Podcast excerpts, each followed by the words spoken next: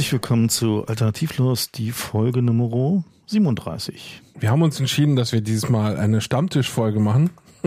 Nicht im Sinne von wir pöbeln einfach nur rum, sondern im Sinne von, äh, da haben sich einige Sachen angesammelt, bevor wir das letzte Mal die Gelegenheit hatten, einfach wild äh, mehrere Themen pro Sendung zu besprechen. Und da haben wir uns entschieden, dass wir das einfach diesmal machen. Genau, weil, äh, wie ihr vielleicht auch schon bemerkt habt, ist dieses Jahr so ein bisschen anders als die anderen Jahre. Die äh, äh, Merkwürdigkeiten und die Weirdness in der Welt scheinen nicht so richtig aufzuhören. Das heißt, also wir sehen immer mehr Nachrichten abfolgen, wo man sich immer so denkt, so, naja, also wenn man sowas irgendwie in so einen Roman schreiben würde, dann bekäme man die Passage vom Lektor zurück mit der Bemerkung, sie völlig unrealistisch, glaubt doch sowieso niemand. Und, Und das stimmt auch. Äh, tatsächlich stimmt es auch so. Ne? Also es ist ja eigentlich weiß man nicht mehr so richtig, ob man überhaupt dann auch irgendwas glauben kann, was einem da präsentiert wird.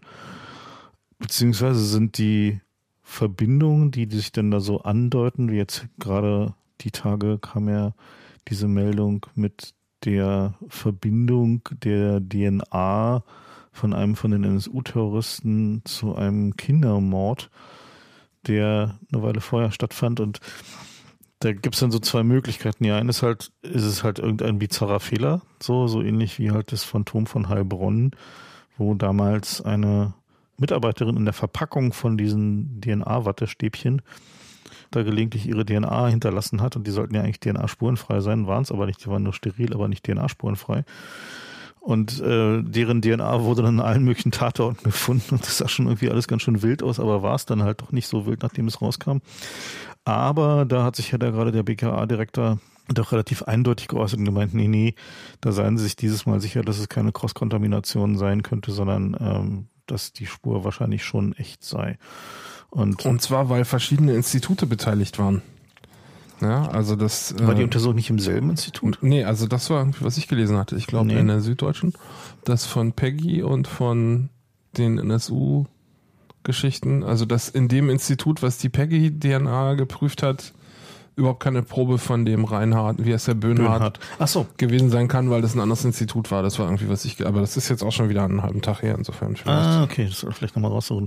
Na, jedenfalls die, was mir halt dann sofort einfiel, war, eine Geschichte, die wir, glaube ich, schon ein oder zwei in Sendungen erwähnt hatten, nämlich die sogenannten Brabant-Killers. Äh, eine sehr eine Räuberpistole. mysteriöse Gruppe von Leuten, die höchst brutale Überfälle gemacht haben in Holland, äh, in Belgien. Mhm. Und dabei halt immer wieder äh, jede Menge Leute umgelegt haben bei irgendwelchen Supermarktüberfällen und äh, dann stellte sich dann immer raus, dass dann irgendwie zufällig äh, gab es denn da so zwei oder drei Leute, die dabei umgekommen sind, deren Bedeutung für irgendwie andere Geschichten, unter anderem halt irgendwie diese äh, üblichen belgischen Skandale da dann erst später klar wurde. Und dieser Zusammenhang von irgendwie so Gladio slash Terrorismus, Naziterrorismus zu Kindesmissbrauchsnetzwerken ist nie so richtig aufgeklärt worden in diesem Fall. Da gab es halt immer wieder Hinweise und mögliche Spuren, aber nie so äh, die ganz klaren Details. Aber das war so das Erste, was mir da einfiel. So, also zumal ja halt irgendwie die Deckung der NSU durch irgendwie verschiedene Behörden, ob jetzt ein individueller Mitarbeiter oder systematisch durch Netzwerke in diesen Behörden in Deutschland, schon ja irgendeinen Grund gehabt haben muss. Das machen die ja im Zweifel nicht aus Freizeitsport oder weil sie halt irgendwie ähm, da so ein paar Naziterroristen sympathisch finden. Und von daher finde ich diesen Zusammenhang jetzt zu Fällen von Kindesmissbrauch schon einigermaßen interessant. So, also keine Ahnung, was da jetzt rauskommt, aber es wäre jetzt nicht das erste Mal, dass halt irgendwie so eine Nazi-Terrororganisation mit irgendwie Kindesmissbrauch in Verbindung steht oder mit Erpressungen durch sowas oder ähnliche Dinge. Aber was auch an dem Fall ganz lustig ist, ist, dass es dann so, naja, ich weiß, man weiß nie, ob es Zufälle sind oder nicht, aber es gibt halt so, so Sachen, die auffallen, wie zum Beispiel, dass der Chefermittler derselbe war in beiden Fällen und in beiden Fällen hat der im Grunde grob falsch äh, sich erst auf irgendein Ziel äh, festgelegt, was er gerne ähm, herausfinden will, nämlich bei Peggy war das, was war bei Peggy das Ziel? Ich glaube, irgendwie hat äh, in Richtung von einem geistig Behinderten, was war das, ein Typ jedenfalls, hat sich da relativ früh festgelegt. Und ähm, das muss gar nicht Absicht sein, aber wenn man einmal anfängt, sich so vorher schon festzulegen, dann gibt es einen, Bias, dass man eben Sachen für wichtiger erachtet, die das bestätigen, als Sachen, die es widerlegen.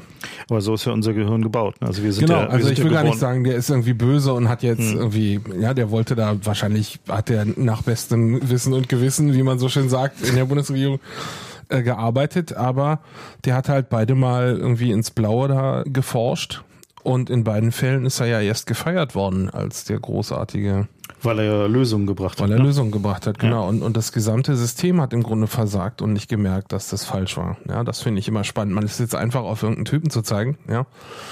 Aber es ist ja nicht nur er, der in allen Fällen sozusagen derselbe war, sondern äh, es gab dann auch irgendeinen berühmten Profiler, den die eingeschaltet haben in beiden Fällen und der auch äh, die falschen Hypothesen gestützt hat. Und dann gibt's da wohl noch irgendwelche Überlappungen bei den Gutachtern, allerdings nicht zwischen den beiden Fällen, sondern Peggy und der Fall äh, Mollert, der ja auch ein krasser Justizfehler war. Und da fragt man sich, ist jetzt unsere Szene einfach so klein in Deutschland, dass Klingt da immer wie so, ne? die drei Leute sich gegenseitig über den Weg laufen? Oder ist es so ein Cluster von Leuten, die jetzt halt irgendwie eine Häufung von schlechten Fällen haben? Sieht es bei den anderen anders aus? Ja, das sind so Fragen, die sich da stellen. Ja, ich glaube, dass es schon eine Rolle spielt, dass der Druck, Lösungen zu präsentieren, insbesondere auch durch Boulevardmedien, aber eben auch durch Facebook relativ groß ist. Also dass halt so gerade so Verbrechen gegen Kinder, da steht die Polizei unter einem enormen Handlungsdruck, dass sie da halt irgendwie Lösungen beziehungsweise ähm, Ermittlungsergebnisse präsentiert, dass klar ist, wer jetzt der Täter ist, dass es halt irgendwie einen Möglichkeiten gibt, das Gefühl zu haben, da wäre jetzt irgendwie Gerechtigkeit geschehen. Und ich glaube, dieser Druck führt dann durchaus natürlich auch dazu, dass eher etwas vorschneller Schlüsse gezogen werden. Da gab es ja ein paar solche Fälle in den letzten Jahren, wo klar war, dass die, also am Hinterher dann natürlich erst klar war, dass Geständnisse halt irgendwie nicht richtig waren oder dass die Spurenlagen äh, sehr selektiv interpretiert wurden oder dass halt irgendwie bestimmte Hinweise einfach total ignoriert wurden. Also halt gerade Hinweise aus der Bevölkerung, gerade dieser Fall Peggy, irgendwie, als ich jetzt gerade nochmal so die Pressecoverage davon las, da gibt's halt eine Menge so Hinweise, wo man sich dann fragt, so, okay, warum sind die dem da nicht nachgegangen? Und natürlich gibt's dann wieder Antworten darauf, die halt lauten, okay, wenn du halt irgendwie ein paar tausend solche Hinweise und Spuren hast, dann ist es halt sehr schwer rauszubekommen, welche jetzt diejenigen sind, die wirklich stichhaltig sind, beziehungsweise dich halt äh, einer Lösung des Falls irgendwie äh, näher bringen. Und also gerade Kriminalistik ist ja insofern ein bisschen anders als der Trend in der momentanen Wissenschaft, der weggeht von Kausalketten hin zu nur reiner Korrelationsbetrachtung. Das ist ja so der, der Megatrend, den wir gerade haben, so weil wir so viele Daten haben, können wir jetzt irgendwie Korrelationen finden, auch wenn es eigentlich keine Kausal, keinen Kausalzusammenhang gibt. Da gibt's diese schöne Webseite. Spurious Correlations. Genau, ja, die müssen wir mal wieder schon verlinken, ja.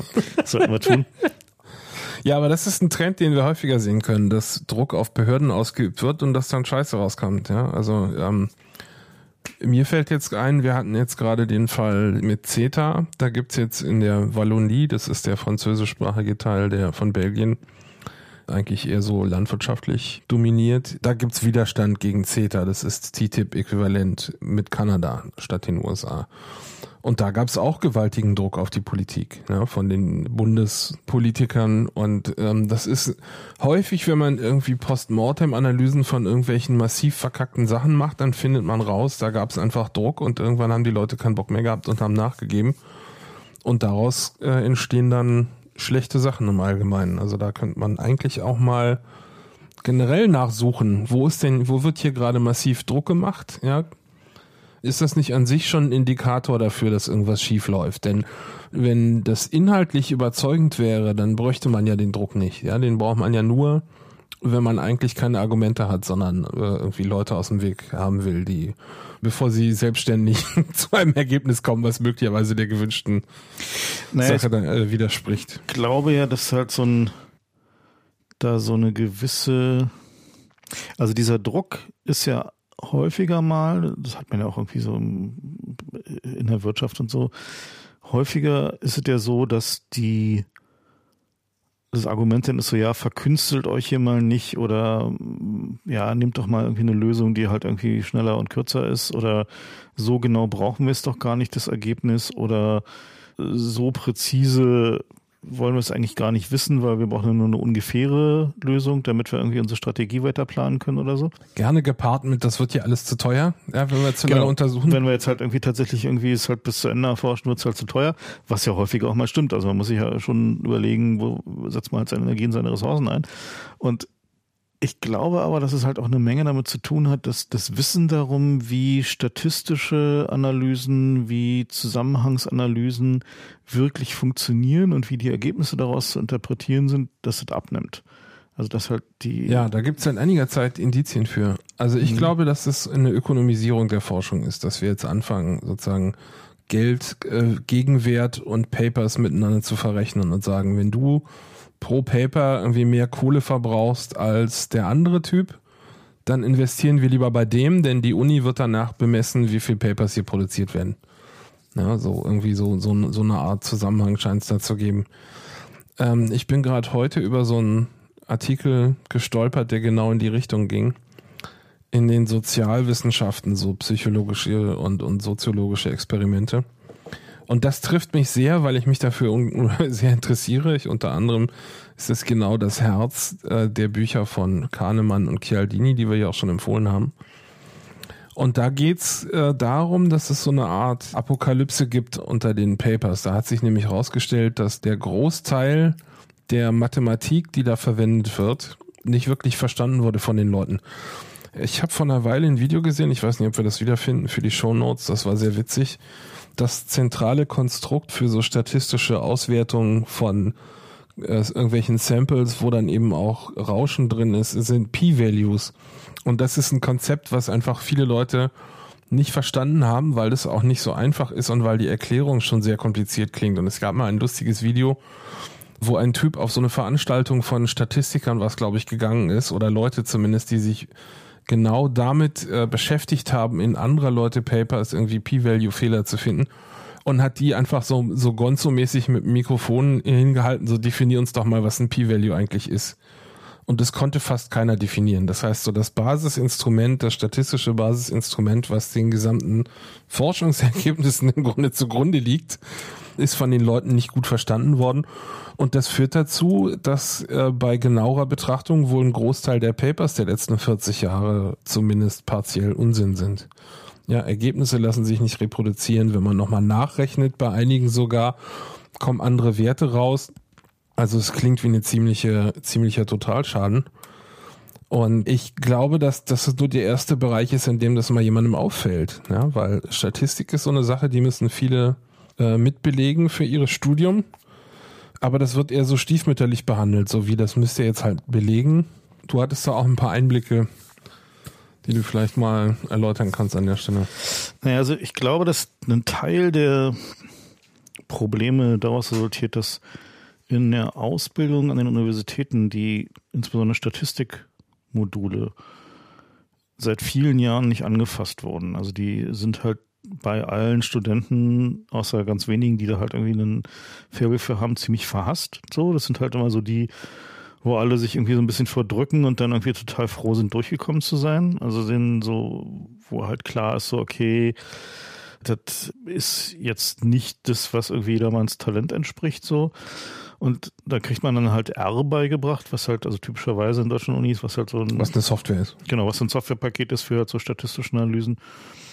Und mir scheint das ein guter Teil dessen, was da den Leuten beigebracht wird, darin besteht, wie man halt so Ergebnismassagen äh, richtig macht. So, also halt gerade so die Laborexperimente, die sie dann mal auswerten müssen und so, wenn je nach, nach Wissenschaft, in der sie sind, äh, sind halt dann natürlich irgendwie mit groben Rauschen unterlegt und irgendwie oder funktionieren halt auch mal nicht so wie halt im normalen Alltag auch aber die Incentivierung dann da trotzdem halt ein signifikantes äh, Ergebnis zu erzielen, ist halt irgendwie relativ groß.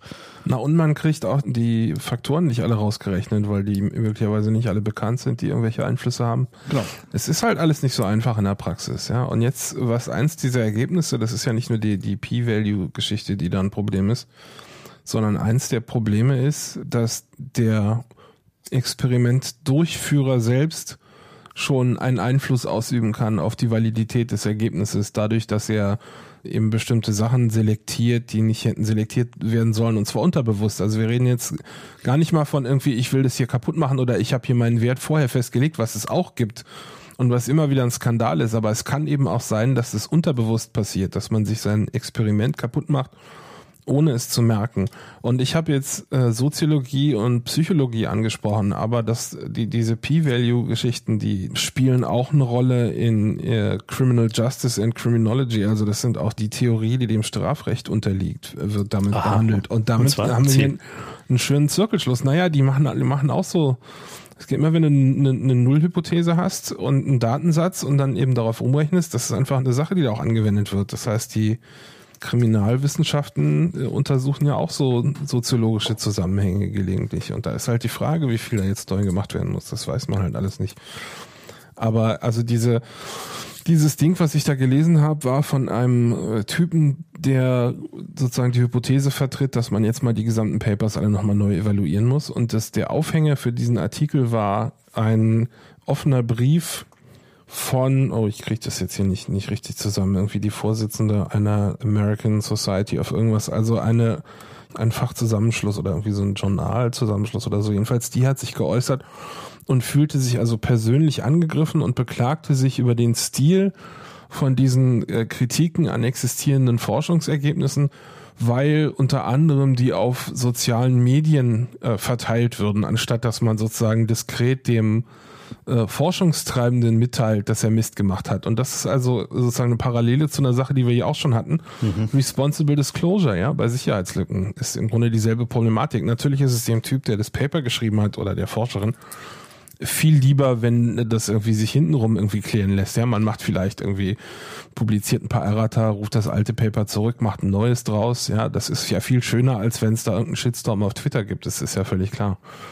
Aber äh, der Typ fängt dann halt an und verteidigt das und findet, das ist ein strukturelles Problem in der Forschung und da müssen wir uns mit auseinandersetzen. Und guckt dann, was ich ja sehr fies finde, aber was natürlich ein schöner Lacher ist an der Stelle, sich auch die Papers an, die diese Frau so veröffentlicht hat und findet da also auch äh, kritikwürdige Punkte, um es mal schwach zu formulieren. Und das ist also, scheint wirklich ein großes Problem im gesamten Forschungsbereich zu sein. Ja, wie, wie groß das ist, keine Ahnung, aber es liest sich schlimm, ja. Und wir haben gerade bei Kriminologie haben wir häufig so Ergebnisse gehabt in den letzten Jahren, wo sich Sachen als Junk Science rausgestellt haben, besonders aus dem FBI-Umfeld. Stimmt ja, die Spuren, die Spuren der Reihe nach sind denn ihre da. Sachen da weggebrochen, ja. Also mhm. äh, ich erinnere mich daran, dass es ein DNA-Labor gab, wo rauskam, dass die eine Forscherin einfach immer so sozusagen gar nicht versucht hat, äh, ergebnisoffen irgendwelche Sachen zu prüfen, sondern die hat sozusagen den, ach, der ist schuldig, naja, da finde ich jetzt mal einen Beweis für. Und dann mussten hunderte von Fällen aufgerollt werden. Teilweise sind die Leute äh, hingerichtet worden in der Zwischenzeit. Also ganz furchtbar, ja. Dann das Neueste war, die Gesichtserkennung vom FBI mhm. ist Bullshit. Und dann gab es auch mal was mit Fingerabdrücken, glaube ich, meintest du, aber das habe ich jetzt nicht gefunden. Aber also das ist ein durchziehender Faktor bei diesen gesamten kriminologischen Sachen. Auch die Fingerabdrücke ganz am Anfang haben viel zu wenig Minutie gehabt. Das sind so die Merkmale, die man extrahiert aus einem Fingerabdruck. Um das ist halt so die, wenn man so einen Fingerabdruck anguckt, dann hat man Linien, die enden und Linien, die sich verzweigen. Das sind die sogenannten Minutie. Und, und die halt extrahiert halt, man. Das sind halt die Punkte, nach denen man sucht und deren Position relativ zueinander ist halt das, was halt so ein Fingerabdruck ausmacht. Also quasi die Daten, die auch so ein Fingerabdruckscanner zum Beispiel liest. Und der bildet dann halt da so ein Vektorsystem daraus und diese Vektoren, also deren Verhältnis zueinander, ist halt der eigentliche digitale Abbild des Fingerabdrucks. Und da kam dann raus, also das ist ja nun eine Wissenschaft, die auch schon, weiß nicht, gut 100 Jahre alt ist. Und da kam dann halt raus, dass die am Anfang gedacht haben, zehn Minuten zu extrahieren reicht. Und wenn man ausrechnet, wie viel Menschen man auseinanderhalten kann, äh, dann sind es halt weniger als Großbritannien Einwohner hatte zu der Zeit. Ja, also das sind auch ganz triviale Erkenntnisse, dass man sagt, es gibt einfach mehr Menschen, als du äh, Möglichkeiten in deinem Fingerabdruck-Datensatz äh, hast. Wenn du zu wenig Bits da drin Wenn hast. Wenn du zu wenig Bits hast, ja. Mhm. Und also diese Art von Problem gab es auch, wo man denkt, das muss doch jemandem aufgefallen sein. Ja? In Großbritannien erinnere ich mich noch deutlich, das war halt irgendwie sowas, dass sie am Ende klar war, dass es bei irgendwie sowas wie sechs Millionen Leuten oder so in der Datenbank eine Collision geben musste. Ja, also so, genau, diese ja. Art von Problem. Und mhm. das sind auch Sachen, wo man sagen kann, okay, also wer im Matheunterricht aufgepasst hat, dem hätte das eigentlich auffallen müssen. Ja. Aber so ist es eben nicht. Mathe ist schwierig.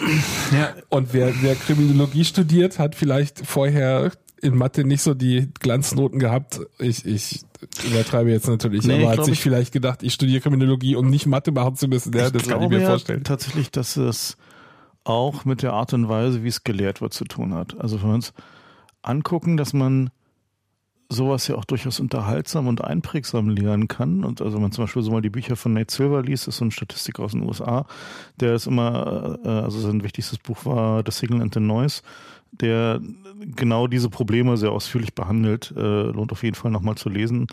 Und äh, der macht auch gerade sehr unterhaltsame Sachen zu den amerikanischen Wahlen. So, also der macht äh, Analysen von Umfragen und ist da halt so fies, dass er die Qualität der Umfragen also der Umfrageinstitute, äh, mal rated und die dann halt wiederum in sein Modell, seine Modelle einfließen lässt.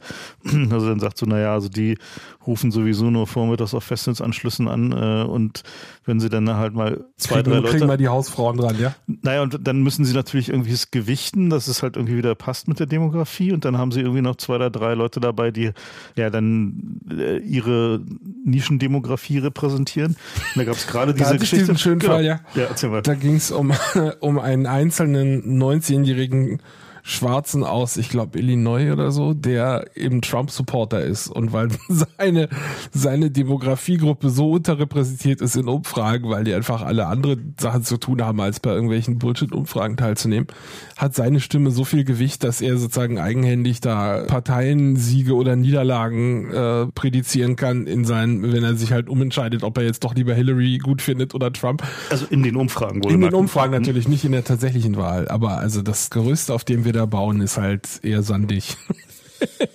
also was wir sehen, ist dieser, dieser Zerfall der Realität. Ne? Also dieses nicht mehr eine Konsensrealität haben, sondern halt irgendwie verschiedene Realitäten hat, glaube ich, auch eine Menge damit zu tun. Dass also die eine Menge, was uns als Wissenschaft präsentiert wird, stellt sich bei näherer Betrachtung als eher so, pff, naja, Voodoo. Ja, oder zumindest nicht hinreichend gut belegt, um darauf zum Beispiel Politik zu bauen. Also das ist ja durchaus nicht ja, selten. Na, also warte mal, das finde ich aber schwierig, weil Politik ist ja gerade die Sache, die du machst, wenn du nicht weißt, wenn nicht klar ist, was du machen musst. Also den Schritt würde ich jetzt nicht gehen wollen, zu sagen, Politik kannst du nur machen, wenn du alles gut verstanden hast. Nee, nicht nur, aber Politik gibt zunehmend vor, dass sie Dinge auf Basis von ja, ja, schon immer natürlich. macht. Ja, ja. So. Also ich finde das so ein bisschen zweigespalten. Auf der einen Seite gibt es diesen Effekt, dass man das Gefühl hat, irgendwie, ich, ich lebe hier zwar mit Leuten zusammen, mit denen ich immer dachte, ein Wertegerüst zu teilen ja, dass wir von denselben Annahmen ausgehen im Groben, also jetzt nicht in jeder Einzelheit, aber so im Groben. Und dann bricht es plötzlich weg. Und auf der anderen Seite aber auch Leute, die äh, sich plötzlich mit so einer Disruption, würde man das nennen, im Startup-Speak, nicht? Dass man sagt, irgendwie das Geschäftsmodell wird, wird disrupted, so das gibt's alles. Die Annahmen stimmen plötzlich nicht mehr. Ja. Dass die Leute eben sehr auch Schwierigkeiten haben, damit umzugehen, wenn sie das irgendwo beobachten. Und viele von diesen Leuten, die ich jetzt hier so ein bisschen als Voodoo verunglimpft habe, das ist ja nicht so, dass die das absichtlich gemacht haben, ja, dass die irgendwie gesagt haben, ich setze jetzt 20 Jahre meines Lebens in den Sand, indem ich Papers produziere, die alle sich als Bullshit rausstellen, sondern die haben natürlich an ihre Annahmen geglaubt und die viele von denen haben auch wirklich Probleme und auch außerhalb der Forschung haben wirklich Probleme, ihr Fundament anzupassen, wenn sich die Fakten ändern. Das ist eine Sache, die man gut beobachten kann im Moment, weil ich also ich weiß glaub, nicht, ob das nur gefühlt ist, aber ich habe den Eindruck, dass sich viele Fakten gerade ändern. So Sachen, von denen wir ausgegangen sind, ja, also ich sag mal, gerade so Trump und Hillary sind ein gutes Beispiel, weil einfach viele Leute oder Brexit, ja, viele Leute gucken sich das an und denken so, äh, was denn hier gerade passiert, ja, weil das so überhaupt nicht mit dem Denkmodell oder dem Wertekostüm äh, in Einklang mit zu bringen ist. Mit den Erwartungen. Mit den Erwartungen und die stehen einfach dann nur noch daneben und denken so, okay, das gucke ich mir jetzt mal an.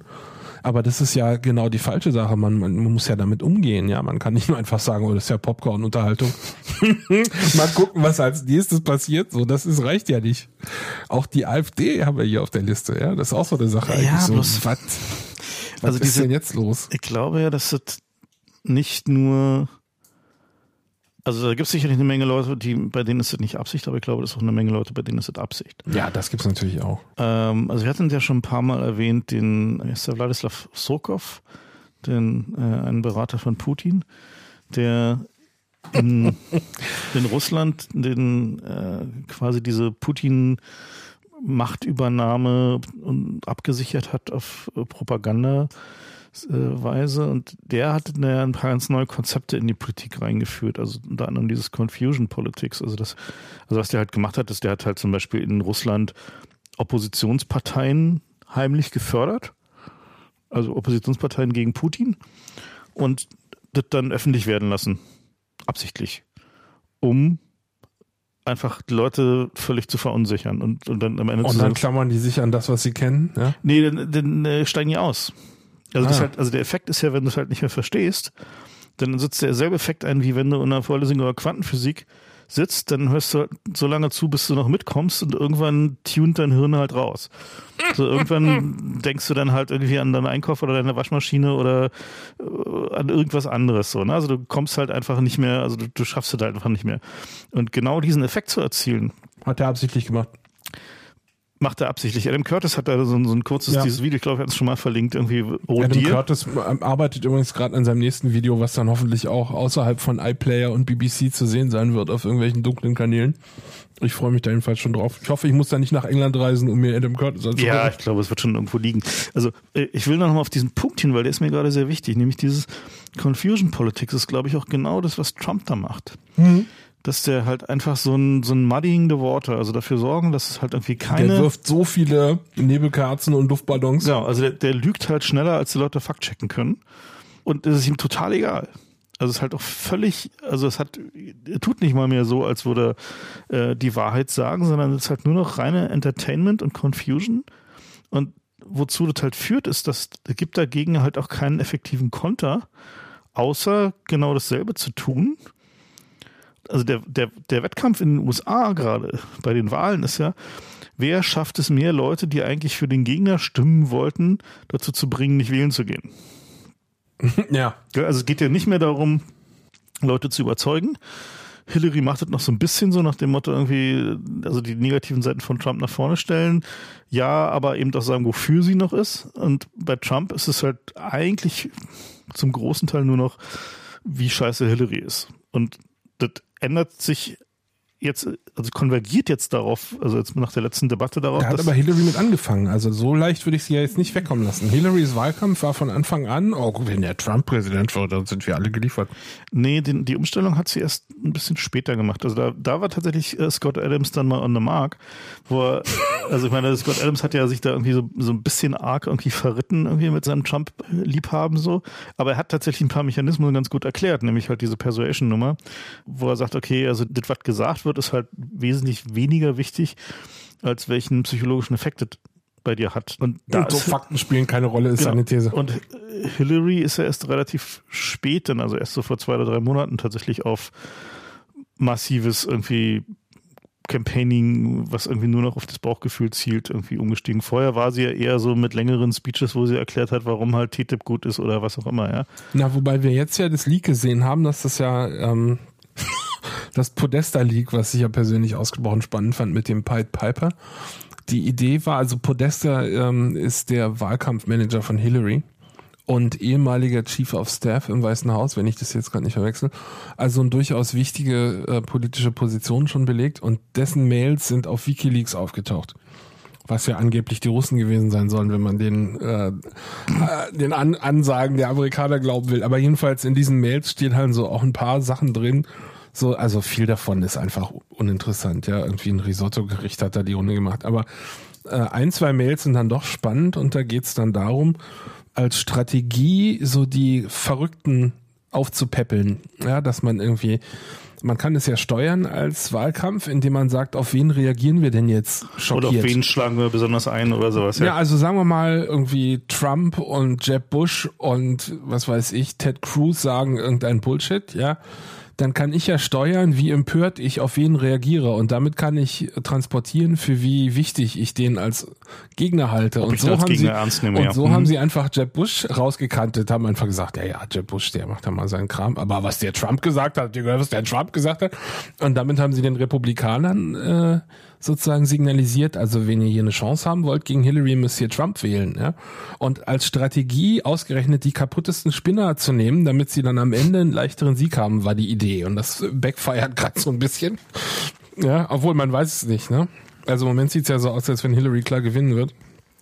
Äh, Aber als Strategie ist das schon krass, ja, weil die ja im Grunde das Wohl des Landes äh, leichtfertig äh, riskieren in so einer Sache. Also, ich meine, wenn die das jetzt nicht werden, dann haben sie sozusagen die Schuld daran, wahrscheinlich nicht die alleinige Schuld, ja, aber sie haben eine Mitschuld daran, dass dieser Verrückte da äh, Präsident wird. Ich meine, das, da würde ich ja auch nicht ruhig schlafen können. Das ist ja eine Risikoabschätzung, ja. die irgendwann jemand gemacht haben wird bei den Demokraten. Ich oder? glaube, das war so ein bisschen Verzweiflung, weil die war halt, glaube ich, an irgendeinem Punkt ein bisschen. Die war echt unpopulär im Vergleich zu Bernie Sanders vor allem, ja, der plötzlich äh, Inroads gemacht hat, mit denen keiner gerechnet hat. Und sie, sie war, ja. glaube ich, auch ein bisschen, also die Kampagne von Hillary war, glaube ich, auch ist so ja auch unsympathisch, bisschen, ja so ein bisschen verzweifelt darüber, dass Trump halt so viele Leute hinter sich versammeln konnte, obwohl er keine Argumente hat, obwohl er permanent lügt, obwohl er irgendwie nun echt eine merkwürdige Gestalt ist. Und dieses äh, Anti-Establishment-Ding, also diese Anti-Establishment-Stimmung, dass die halt so stark ist, also dass sie halt schon irgendwie eher so bei 30, 35 Prozent der Leute in Amiland irgendwie ist, ist halt schon auch jetzt nicht so großes Wunder. Also ein Freund von mir, der ähm, lebt in Kalifornien und äh, mit dem rede ich halt relativ viel darüber, wie so ein Amiland-Politik funktioniert. Und der wies mich jetzt vor ein paar Tagen darauf hin, dass ich mir doch mal den Wahlzettel in Kalifornien angucken solle. Da muss ich jetzt ein bisschen ausholen, was die mir, ganzen Propositions sind. Ob mir da was auffiele auf diesem Wahlzettel. Und dann scroll ich so über diesen Wahlzettel, dachte ich, es muss mal ein Druckfehler sein. Aber war kein Druckfehler. Tatsächlich sind da die Kandidaten für Senat und Repräsentantenhaus. Da stehen jeweils zwei Kandidaten auf diesem Wahlzettel und beide sind von den Demokraten. Das heißt, es gibt da nicht mal mehr einen republikanischen Kandidaten. So für Präsidentschaft gibt es fünf Kandidaten, aber für sozusagen die Parlamentsposten gibt es jeweils nur zwei. Und also die Kandidaten gibt es schon.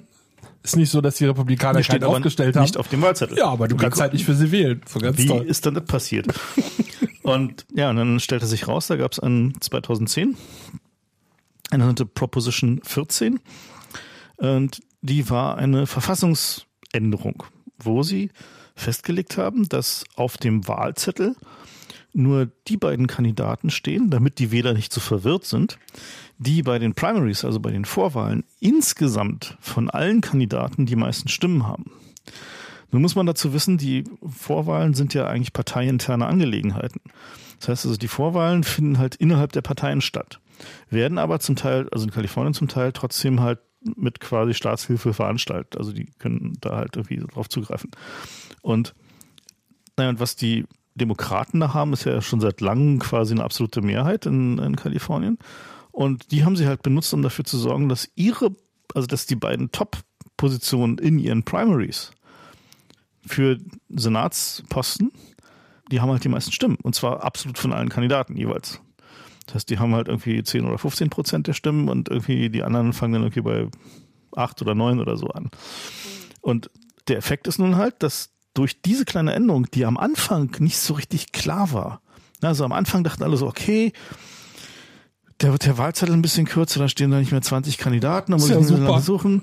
Ähm, und zwei Kandidaten, na gut, wir haben hier eh ein Zwei-Parteien-System, dann werden es schon die Kandidaten von den Demokraten und Republikanern sein. Und haben nicht verstanden, dass das nicht der Kandidaten pro Partei mit den meisten Stimmen, sondern insgesamt der Kandidat mit den meisten Stimmen ist. Also diese Propositions muss man dazu erklären, die Kalifornier haben eine, eine direktere Demokratie als der Rest der USA. Die haben regelmäßig Volksabstimmungen zu Sachen, die auch tatsächlich dann bindende Wirkung haben. Und da werden alle möglichen Sachen gemacht. Da kann also, ich glaube, auch so gut wie jeder Vorschläge einreichen. Das heißt, so ein üblicher Wahlzettel hat dann schon mal sowas wie 50 oder so Propositions. Das sind 20 etwa. Hm. Und das sind halt immer so Vorschläge, die jeweils mit Ja, Nein zu stimmen sind und da steht dann jeweils ein kurzer Text, was das bedeutet.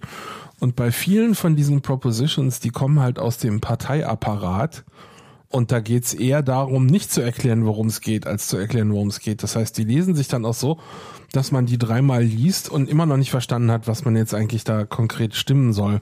Ja, und, und da sind auch, also vor ein paar Jahren gab es zum Beispiel eine, eine schwulenfeindliche Proposition, die ähm, weltweit Presse gemacht hat. Also das ist nicht nur so halt irgendwie Bürokratiekram, sondern das ist durchaus handfest, was da drin steht. Und für diese Proposition 10 oder was war das, 14? 14. Gab es eine Mehrheit von 53 zu irgendwie 47 Prozent. Also das war ultra knapp, aber es hat gereicht. um den sozusagen die Demokratie abzuschaffen. Völlig unglaublich.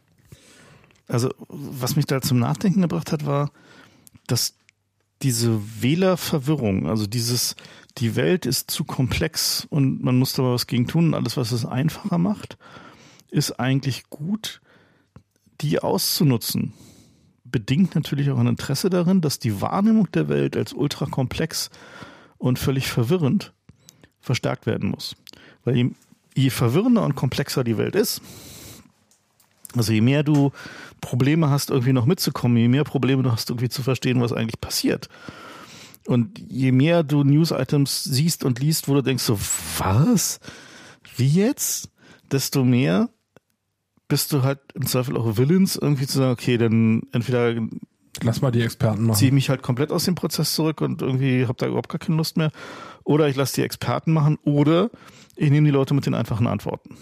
Ne, also mit diesem Build a Wall. Das Spannende ist ja, dass es schon seit vielen, vielen Jahren so ein Meme ist, dass man sagt, ja, ja, das Volk ist zu blöde, um sie mitentscheiden zu lassen. Deswegen haben wir repräsentative Demokratie, auch in Deutschland ja. Die wählen nur noch irgendwie den, der ihre Probleme lösen wird. Und ähm, der Rest ist viel zu komplex. Und früher hat es gereicht, ja, dass man sich das einfach, dass die Politiker dass sich das eingeredet haben, weil die Leute eh gar nicht die Möglichkeiten hatten, sich zu informieren. Das heißt, ich halte diese Confusion Politics Geschichte für eine, eine Gegenreaktion auf das Internet, ja. Weil wir jetzt plötzlich erstmalig Leute haben, die überhaupt in der Lage sind, sich selbst zu, zumindest zu versuchen, zu informieren. Und dem muss man entgegenwirken, indem man dafür sorgt, dass erstens im Internet viel Bullshit steht. und da arbeiten wir ja alle dran. Ähm, nicht zuletzt die Deutsche Welle wird ja gerade umgebaut zum Propaganda-Fernsprecher gegen Russia Today. Das ist ja irgendwie die offizielle Ansage sogar gewesen.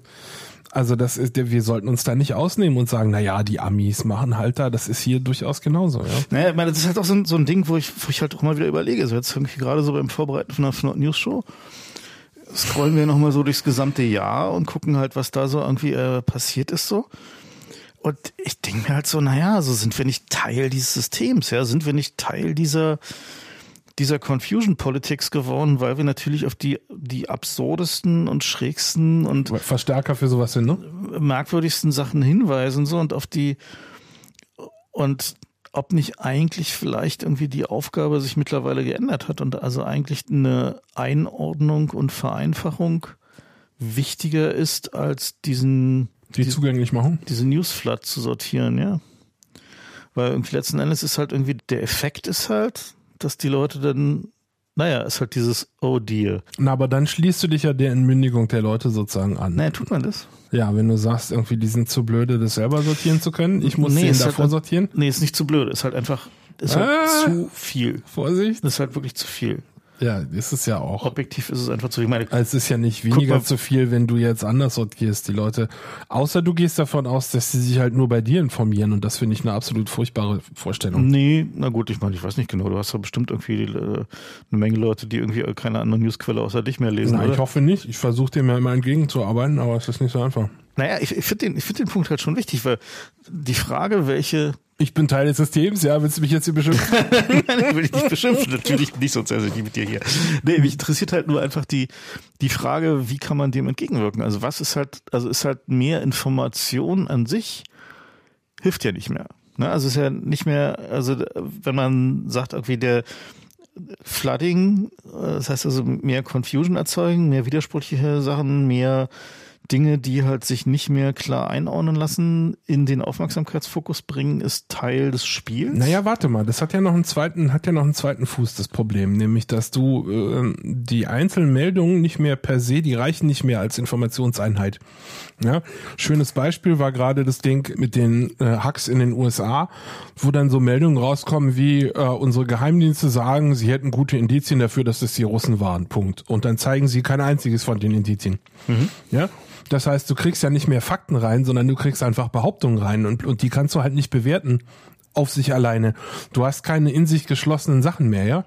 Also früher, äh, naja, ist ja auch, stimmt auch nicht, aber also in der, ideale, in der idealen Welt würden sie dir ja nicht sagen, so und so ist so, weil unsere Experten das behaupten, sondern sie würden sagen, wir haben diese 15 Indizien abgewogen, davon sprechen irgendwie 12 dafür und drei dagegen. Daher sind wir der Meinung, äh, das ist so, ja. Und dann guckst du es an und sagst, das hat Hand und Fuß, okay. Heute hingegen kriegen wir so gut wie nie mehr irgendwelche Indizien rein, sondern die gibt's, wenn überhaupt, dann post facto, ja. Also gerade mal, auch bei, bei TTIP und CETA ist es ja äh, eine Masche. Ist ja absichtlich herbeigeführt sozusagen. Alles, was du vorher gekriegt hast, waren irgendwie Behauptungen von irgendwelchen Leuten. Alles wird gut, es wird mehr, mehr, mehr Arbeitsplätze geben, pro Person 527 Euro mehr und was es da alles für ein, ein Scheiß gab. Und du kannst keinen einzigen davon bewerten unabhängig, weil das einfach Behauptungen sind. Und sie sagen dir nicht mehr, wie sie drauf kommen, sodass du kannst auch nicht mehr die, die Herleitung prüfen, ja. Das heißt, es reicht ja nicht, dich zu verwirren, weil die Fakten ja normalerweise doch eben klar sind. Ist das so? Ich glaube, es ist so. Was nicht klar ist, sind Bewertungen der Fakten. Und dieser Unterschied wird immer mehr entweder erzwungen, indem man halt sagt, okay, wir geben dir die, die tatsächlichen Fakten gar nicht mehr, wir geben dir nur noch die bewerteten Fakten. Und im zweiten Schritt, wir sagen dir auch gar nicht mehr, wie wir zu der Bewertung gekommen sind. Ja, das heißt, prüfen wird reduziert auf Glauben. Und so kommen wir zu der Sache, die ich äh, ja im, in Twitter und sozialen Medien immer so ein bisschen kritisiert habe, dass wir überhaupt nicht mehr bewerten, was der, was sagt der eigentlich, sondern wir, wir bewerten nur noch, in welchem Kreis bewegt er sich gerade. Ist die Person glaubwürdig? Mit wem hängt er rum? Wessen, ja, und das wessen Argumente benutzt er? Na, das ist halt ja, dieses, aber das ist schon, das ist, ist ja, diese, schon fortgeschritten. Ja? Nee, nee, dieses äh, Bei vielen Leuten geht's gar nicht mehr bis zu den Argumenten, sondern wird immer gesagt, dieser Typ, der ist gesehen worden, wie er da hinten mit dem geredet hat und der ist böse. Nee, und halt gilt bei Argument Association. Ne? Ja, ja, also das ist halt so der, ja auch ein, aber das ist ja auch ein Vereinfachungsmechanismus. Ja. Ne? Also es ist halt eigentlich ein Mechanismus, mit dem die Leute versuchen, sich in Zeiten, wo sie mit der Komplexität von Argumenten oder auch mit einfach der Tatsache, dass es keine guten Antworten gibt, was ja häufig der Fall ist. Na, also nicht mehr abfinden wollen. Ja, da würde ich aber gerne selber auf den, das, das soll bitte das Ergebnis meiner eigenen Prüfung sein und nicht irgendwie aufgeben, weil ich ein bisschen rumgoogle naja, gut, und finde nichts. Man darf halt nicht vergessen, dass die allermeisten Leute haben halt natürlich einfach eine limitierte intellektuelle Bandbreite und zwar jetzt nicht im Sinne von sie sind dumm, sondern sie haben einfach noch andere Dinge zu tun. Ja, ja. Sondern halt, die müssen halt irgendwie ihr Geld verdienen, müssen sich um ihre Familie kümmern und haben halt irgendwie sonst noch ein paar Hobbys und Probleme, die sie halt lösen. Das ist doch bei mir genauso. Ja. Aber es gibt halt zwei, drei Sachen, die interessieren mich und da habe ich dann eben die Zeit, mich da ein bisschen Klar. hinterher zu recherchieren. Ich habe vorhin einen Artikel gesehen, wo mir das so richtig aufgefallen ist. Ähm, Google führt jetzt Fact-Checking ein, war der Artikel. Ich glaube, es war irgendwie eine Satire-Site, ich bin mir nicht sicher. Ich glaube, es war eine Satire-Site. Aber die Kommentare darunter waren, das ist Teil der Anti-Trump-Agenda der liberal dominierten Medien. Hier wird ja immer nur, also so ohne überhaupt zu sehen, ob die Meldung überhaupt ernst gemeint ist oder nicht, ja wird sofort dagegen gehauen. Also sozusagen, das bei Google News ist dann irgendwie ein Plus oder ein Minus daneben, je nachdem, ob Google glaubt, dass die Meldung stimmt was ich persönlich ja für Bullshit halte, dass, es, dass sie das hinkriegen, ja. Das ist ja auch. Naja, wenn sie eine, durch eine KI dazu bauen, finde ich das gut. Ja, haben sie, das ist die Behauptung in dem Artikel. Also wir werden sehen. Ich glaube, es war eine Satire-Site. Ich bin mir aber auch nicht sicher, weil ich das jetzt nur irgendwie ein paar also, Sekunden ich finde so, eine, so, eine News, so eine Newsbewertungs-KI finde ich ja persönlich irgendwie eine gute Sache. Sie Na, sollte halt Sie sollte wer, halt nur. Wer bewacht die Wächter, ist dann die nächste Frage, ne? Wo kommt denn die, die, die halt Faktenbasis der KI Nicht her? allgemein sein, sondern halt ein mit offenen Bewertungskriterien arbeiten. Weißt du, wenn es die Fakten gäbe, die die KI enablen, das zu prüfen, dann könnte ich da auch selber drauf kommen. Aber das ist ja gerade meine Kritik, dass es die Fakten gar nicht mehr gibt, sondern es wird nur noch gesagt, wir haben gute Beweise dafür, dass die Russen es waren und fertig. Und mehr gibt's halt nicht. Genau, diese Nummer mit den Russen. Ne? Also das, das ist ja ein schönes Beispiel dafür eigentlich, wie das heutzutage funktioniert. Also wenn man sich halt mal anguckt, diese Attribution auf die Russen waren's bei den jetzt, also hier den diversen Hackstern in USA dann funktioniert hier eigentlich immer nach demselben Muster. Das erste ist dieser APT, Advanced Persistent Threat, also quasi ein Trojaner, der sich halt ein bisschen tiefer ins System gebohrt hat, wird entdeckt. Und die finden den halt. Und dann versuchen sie halt rauszukriegen, wer war es denn. Und dieses Wer war es denn wird dann attributiert auf, ja, wir wissen es nicht so genau, aber das letzte Mal wurde die Software oder die, die Command-Control-Parameter zu Zeiten, wo in Moskau Business Hours sind, also zu Arbeitszeiten in Moskau verändert. Und wir haben Hinweise darauf, dass in den Direktdrückstrukturen irgendwie kyrillische Zeichen vorkamen. Und es weiß ja jeder, dass Hacker zu Business Hours arbeiten. Genau. Also zumindest Government Hacker. Ja, und kyrillische Buchstaben kann auch niemand irgendwie faken, genau. weil. Genau. Aber so, dann kommt der nächste Schritt. Also eine so, schwache Indizienkette. Eine schwache Indiz für Leute, die jetzt technisch nicht folgen können, eine sehr schwache genau. Indizienkette. Eine schwache Indizienkette, die sich leicht faken lässt, aber die erstmal im ersten Report auch so als, wir wissen es nicht genau. Aber diese Indizien sprechen dafür. Die Indizien sprechen dafür, aber wir wissen es nicht genau. Wir wollen jetzt nicht, nicht öffentlich sagen, die waren es, sondern nur so. Ja. Im zweiten Schritt wird diese Attribution dann so ein bisschen verschärft. Also im Moment, zweiter Schritt heißt, es wird eine andere Malware gefunden. Beim zweiten Angriff, genau. Ja, es wird eine zweite Malware gefunden, sie gucken sich an und sagen, ach guck mal, das kommt mir bekannt vor, der Teil, der ist derselbe wie in dieser Malware, die wir schon analysiert haben. Und schon wird aus der Indizienkette sozusagen ein, ein schwacher Beweis. So, ja, aber das haben wir ja damals schon untersucht. Dann heißt es so, ja. das werden wahrscheinlich wieder die Russen sein. So. Und jetzt wird dieselbe Malware-Kette angeblich zum dritten Mal gefunden und jetzt ist das ein fester Beweis plötzlich. So haben, Weil, wir, haben wir ja schon zweimal genau. nachgewiesen. Genau. Wir haben es ja schon zweimal behauptet oder beziehungsweise als wahrscheinlich angesehen und dass es zum dritten Mal passiert, dann muss es ja so sein. Und jetzt kommt noch dazu, wer, wer ist denn das eigentlich? Da hattest du gestern irgendwie noch ein paar Einsichten, die wir hier vielleicht auch mal ausrollen können. Wer sind denn die Leute, die diese Malware da prüfen? Das ist ja nicht, die Analysen kommen ja nicht von der NSA, sondern die kommen von so Leuten wie Symantec. Symantec, ja. Und so, wer arbeitet denn da? Naja, so Leute, die halt früher bei der NSA waren, zum Beispiel. Genau, und warum sind die da weg? Weil sie mehr Geld verdienen wollen. Naja, nicht nur. Also gestern war noch irgendwie, wir haben uns da schon ein bisschen drüber unterhalten die letzten Tage. Und eine der, der Sachen war, dass die einfach keinen Bock mehr drauf hatten, instrumentalisiert zu werden für genau. irgendwelche politische das Geschichten. Tatsächlich passiert tatsächlich durchaus, also dass halt der ähm, in, den, in den Diensten, aber natürlich dann auch in der, in der Wirtschaft, funktioniert es ja so, wenn halt so ein, so ein Analyst halt irgendwie seinen Bericht schreibt und sagt, hier, wir haben Hinweise auf, aber in Gesamtbetrachtung von allem können wir uns nicht hundertprozentig sicher sein.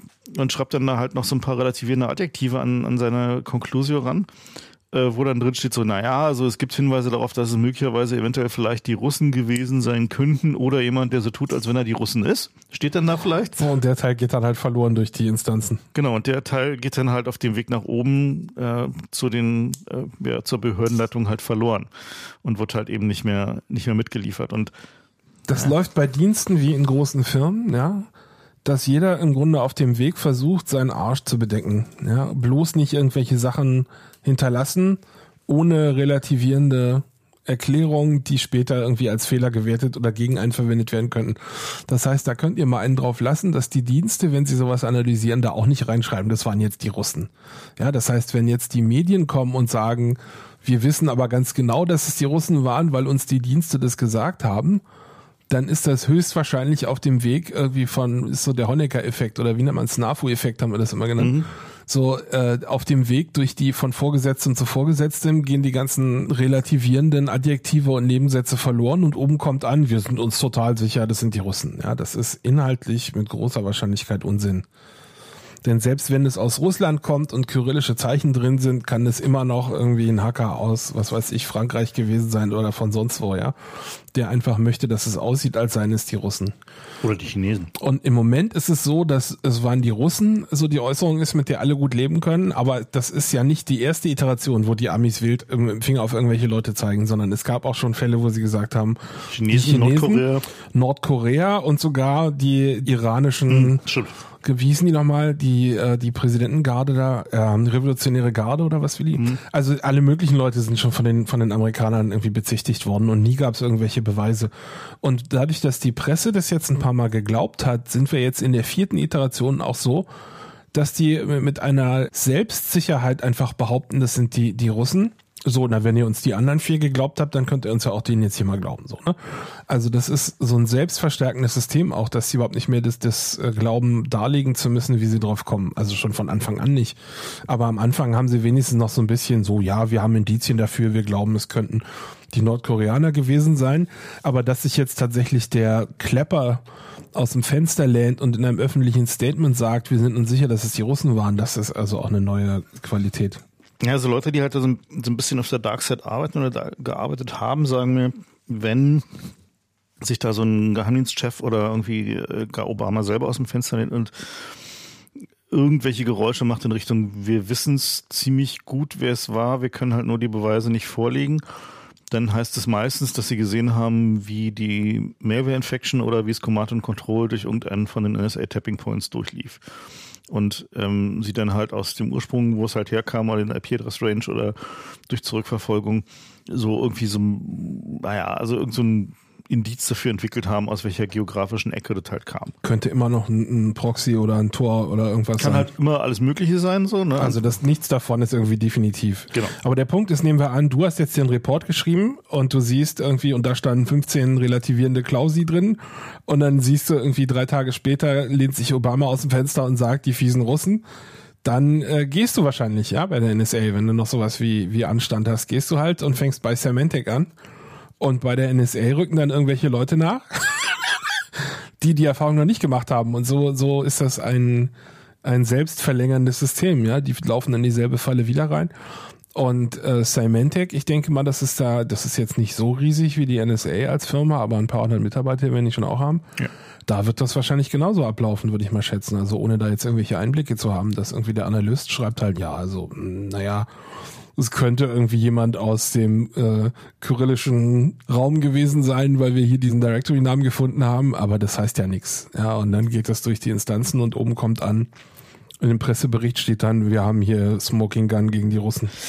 Und der Punkt ist halt, sobald sie einmal damit durchgekommen sind und gesagt haben, diese Klasse von Malware, diese Art Malware zu bauen, also die sind dann immer zusammengefasst unter APT, zweistellige Nummer, für Advanced Persistent Threat, sobald sie dann diesen Fingerprint wiederfinden und sagen können, okay, diese Malware haben wir schon mal gesehen und in dem Kontext hatten wir gedacht, das sind die Russen, also müssen es jetzt auch wieder die Russen sein.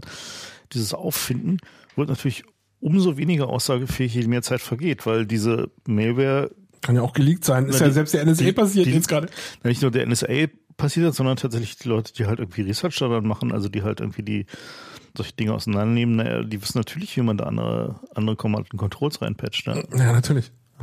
Aber es ist ja auch ein PR-Event, ja, weil wenn jetzt irgendwo diese Malware auftaucht, dann steht irgendwie bei dem, bei einer Analyse von, ich sag mal, Sophos oder irgendein anderer äh, Malware-Analytiker, der schreibt dann halt, dieser Strang ist zum ersten Mal 1900 irgendwas aufgetaucht und damals hat Symantec analysiert. Stimmt. Das waren die Russen. Das heißt, für Symantec gibt es auch überhaupt keinen Anreiz, keinen wirtschaftlichen Anreiz, sich da, nicht, ja. sich da nicht aus dem Fenster zu Ja. lehnen oder das später zurückzurufen.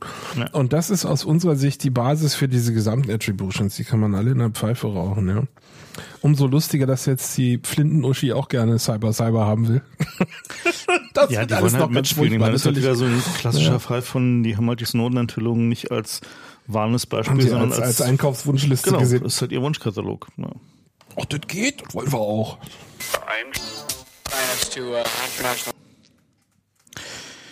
Ja, eines dieser, dieser großen Probleme, die wir da immer wieder sehen, ist halt diese Abwesenheit von Wahrheit. Dass man sich halt nicht mehr darauf einigen kann, dass jetzt irgendetwas so oder so nicht war. Und Na, und die Deutungshoheit, die Kämpfe um die Deutungshoheit, wer jetzt eigentlich sagen darf, was die Wahrheit ist und was nicht. Das folgt ja daraus sozusagen, ne? genau, weil die letzten Endes dient ja dann der Fakt wieder einem Zweck, also einem politischen Zweck oder einem was auch immer. Und sich zu vergegenwärtigen, dass die Interpretation der Wahrheit oder die Interpretation der Bits und Pieces natürlich stark abweichen kann, je nachdem, welchen Blickwinkel man darauf hat, führt jetzt natürlich dazu, dass die Meinung dazu, also was man halt denkt, genau was wir vorhin hatten, diese Hypothese von irgendwie zum Beispiel dem Kriminalisten in so einem Fall, Ja. dass die sich immer mehr in den Vordergrund drängt. So. Und Ich würde sogar noch ein bisschen ausholen und sagen, ein Trend, den man in den letzten Jahren gut beobachten kann, es gibt in der Forschung und Wissenschaft so einen, einen Trend dazu, seine Papers auch öffentlich zu machen. Ja, das Moment, nimmt sind die- zu, Moment. die Daten zu seinen Papers Moment, Moment. machen. Das ist genau, worauf ich hinaus will. Ja. Aber es gibt einen Gegentrend, dass die Leute sich nicht trauen, ihre Daten öffentlich zu machen, sondern da ist dann zwar das Paper auf der Webseite, Mhm. aber wenn man den Datensatz will, muss man eine Mail hinschreiben und betteln und begründen, wieso man jetzt die Daten haben will. Weil die Leute schon Angst haben, dass jemand sich ihre Daten anguckt und irgendwie sagt, ja, aber Moment, das hast du ja alles ganz falsch gemacht. Also es gibt eine tief sitzende Furcht davor, aus meiner Be Beobachtung, sich überführen zu lassen, dabei Mist gesagt zu haben. Und ich glaube, das ist nicht nur in der Forschung, sondern ist in der Politik auch dasselbe. Und im Journalismus, dass die Leute lieber ihre Karten nicht auf den Tisch legen, aus Angst, da könnte jemand kommen, der sich besser auskennt und der beweist dann, dass ich hier Mist gemacht habe. Vielleicht nicht nur, der sich besser auskennt, sondern durchaus auch jemand, der einfach sagt, okay, man kann diese Daten aber auch so und so interpretieren. Also muss jetzt nicht mehr sagen. Mit einer anderen Hypothese, einer die Hypothese, auch nachweisen kann. Die, die ja, ja, genau. auch nachweisen kann anhand derselben Daten. Und dann habe ich noch den anderen geholfen am Ende, so. Meinst du, ja? Das ist zumindest ist es ja bei den, also bei den Klimaforschern war das ja lange Zeit so. Also ja, ja, ganz die, hatten ja, die hatten ja lange Zeit dieses Problem, dass die Temperaturkurven nicht, nicht weiter nach oben gingen, weil irgendwie wir gerade ein solares Minimum hatten. Und daraus folgte halt eben, dass, naja, da war halt der Energieeintrag insgesamt geringer, deswegen gingen die Kurven halt nicht nach oben. Aber das wussten die halt nicht bis zu einem bestimmten Zeitpunkt und haben deswegen halt angefangen, ihre Daten zu fudgen. Na, nicht wirklich zu fudgen, aber zumindest halt irgendwie so eine also das haben wir jetzt nicht hundertprozentig, ja, die, die Rigorosität der Wissenschaft irgendwie anzulegen, die man hätte anlegen sollen, weil sie echt Angst hatten.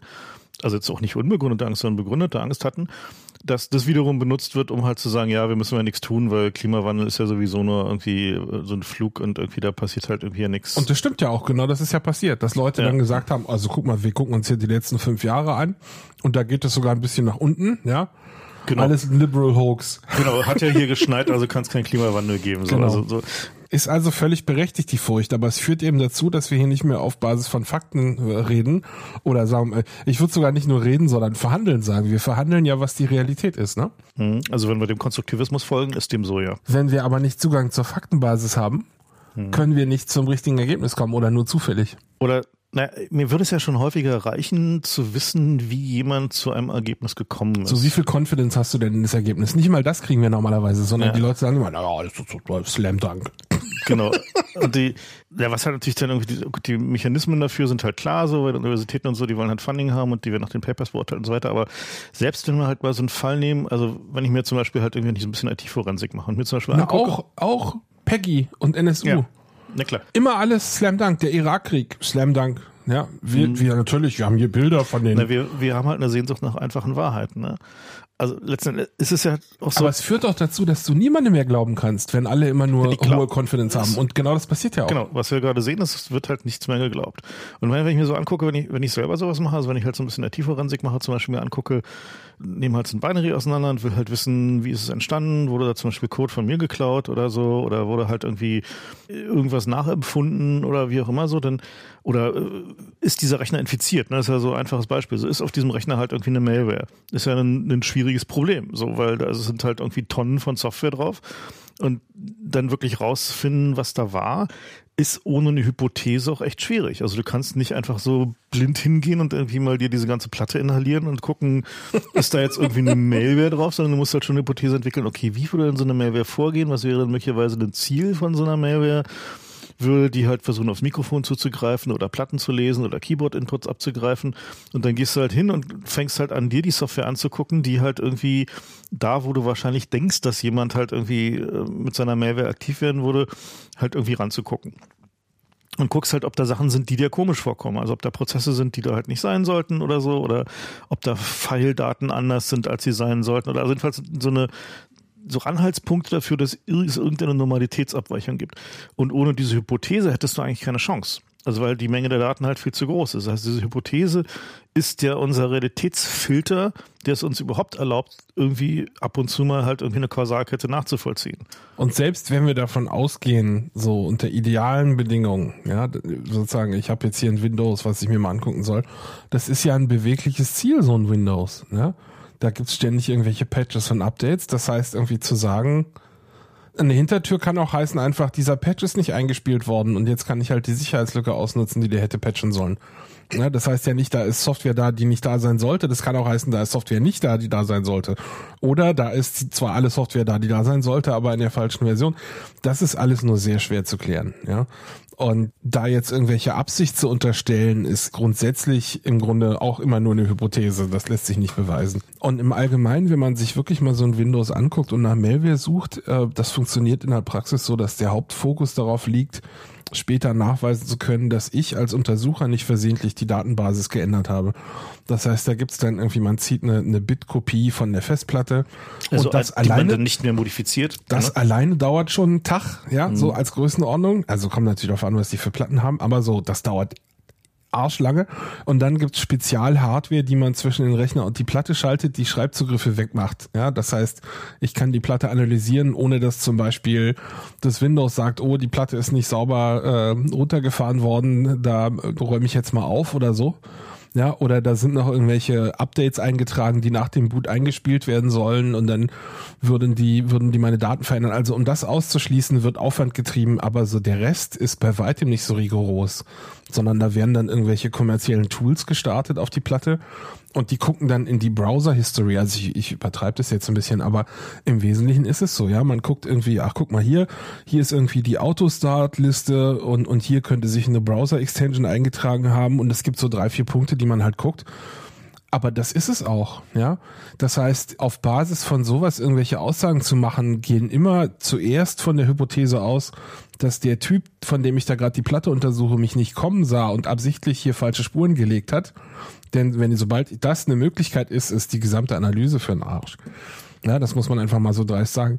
Also wenn du jetzt nach Kopien von deiner Software suchst, dann ist es zwar auch ein bewegliches Ziel, aber du weißt zumindest äh, genau, wonach, du suchst. Ich habe eine Hypothese, ja. genau. Du hast ich eine, eine Baseline. Genau. So, gegen die, die, du vergleichen kannst. Ja. Und ich meine, wenn ich Glück habe, dann finde ich halt eine bitidentische Kopie. Also wir hatten einmal so einen Fall, da war es halt irgendwie tatsächlich ein, ein Pfeil, ja, was halt wirklich bitidentisch so, wo wir nachweisen konnten, okay, dieses Pfeil wurde halt erzeugt von. Ganz schlau. Äh, und die war dann halt da in der Kopie drin. Aber der also ähm, Leute, wenn ihr von Frank klaut, stellt euch schlauer an, ja? Das ist hier langweilig, hier langweilig. Die, um nochmal auf diese, diese Russland-Attribution zurückzukommen, der Großteil der Attribution findet ja auf der Basis von Kubono statt. Also wem nutzt es? Hm. Ne, also so ein, wir haben hier, sehen hier, da ist irgendwas, wir haben hier so eine Malware gefunden, wir wissen auch, dass es eine Malware ist. Schon mal ein großer Schritt, so. Wir sehen, die kommuniziert, die Server steht in Russland. Und wer hätte denn jetzt ein Interesse daran, die Wahlen in Amiland halt irgendwie äh, zu ja, konfusionieren, kann man ja nur so sagen. So, ne? und jetzt gehen wir mal einen Schritt zurück und gucken uns an, wie Verschwörungstheorien funktionieren und wir stellen fest, genau so. Exakt genau so. Ja. Ja, wer hätte denn noch ein Interesse daran, dass das Mailware bei der Bundeswehr gefangen wird? Das ist ja auch die Bundeswehr, denn die kriegt mehr Budget, wenn sie nachweisen kann, dass es hier ein Cyberproblem gibt und dass sie im Moment nicht materiell oder personell ausgestattet sind, um dem entgegenzutreten. Aber so weit gehen die Cui Bono-Analysen dann nicht, sondern das untersucht ja dann gewöhnlich auch jemand, der bei der Bundeswehr für Cyber zuständig ist oder jetzt gerade frisch aus, äh, ausgebaut, der Bereich. Und die sagen dann, naja, also das wird ein Russe gewesen sein. Also interessant daran finde ich ja primär, dass der es ja offensichtlich immer so eine, so eine Art Dienstanweisung gibt, wer es denn war. Und zwar bevor die Analyse losgeht. Na, und früher waren es halt immer die Chinesen. Also wir erinnern uns so von, würde sagen, so anderthalb Jahren, also bis vor etwa anderthalb Jahren waren es eigentlich immer die Chinesen. Also es gab halt eigentlich nichts anderes. So, es war halt so, wann immer irgendwo Cyber war, waren es halt die Chinesen. So. Und dann ist Obama nach China gefahren und hat mit den, der chinesischen Führung geredet und sie haben halt irgendwas über Cyber geredet. So irgendeiner, es gab da irgendwas, so eine Art irgendwie Nicht-Angriffsding wurde gemunkelt oder was auch immer. Und Sie sind sich einig, dass die Russen der eigentliche Feind sind. Und plötzlich schwenkte so, das um. Ja. Schwenkte das um. Es gibt im Internet gibt's ja diese diese schöne so Attribution Dice, also die Attributionswürfel. Und die, die gibt's in der Variante ähm, immer die Chinesen. Ja. Gibt's in, die Variante, in der Variante zufällig und in der Variante loaded. Mhm. Also mit irgendwie mit ja, einem kleinen Gewicht drin, der halt äh, was halt dafür sorgt, dass immer eine Seite nach oben oder nach hohen Wahrscheinlichkeit nach oben kommt. Und früher stand da halt immer hier oben und jetzt steht halt natürlich Russland oben. Und also wenn wir jetzt nur mal kurz überlegen, also nehmen wir mal an. Warum eigentlich? Gibt es da irgendwie handfeste Gründe? Sind die irgendwann auf frischer Tat ertappt worden?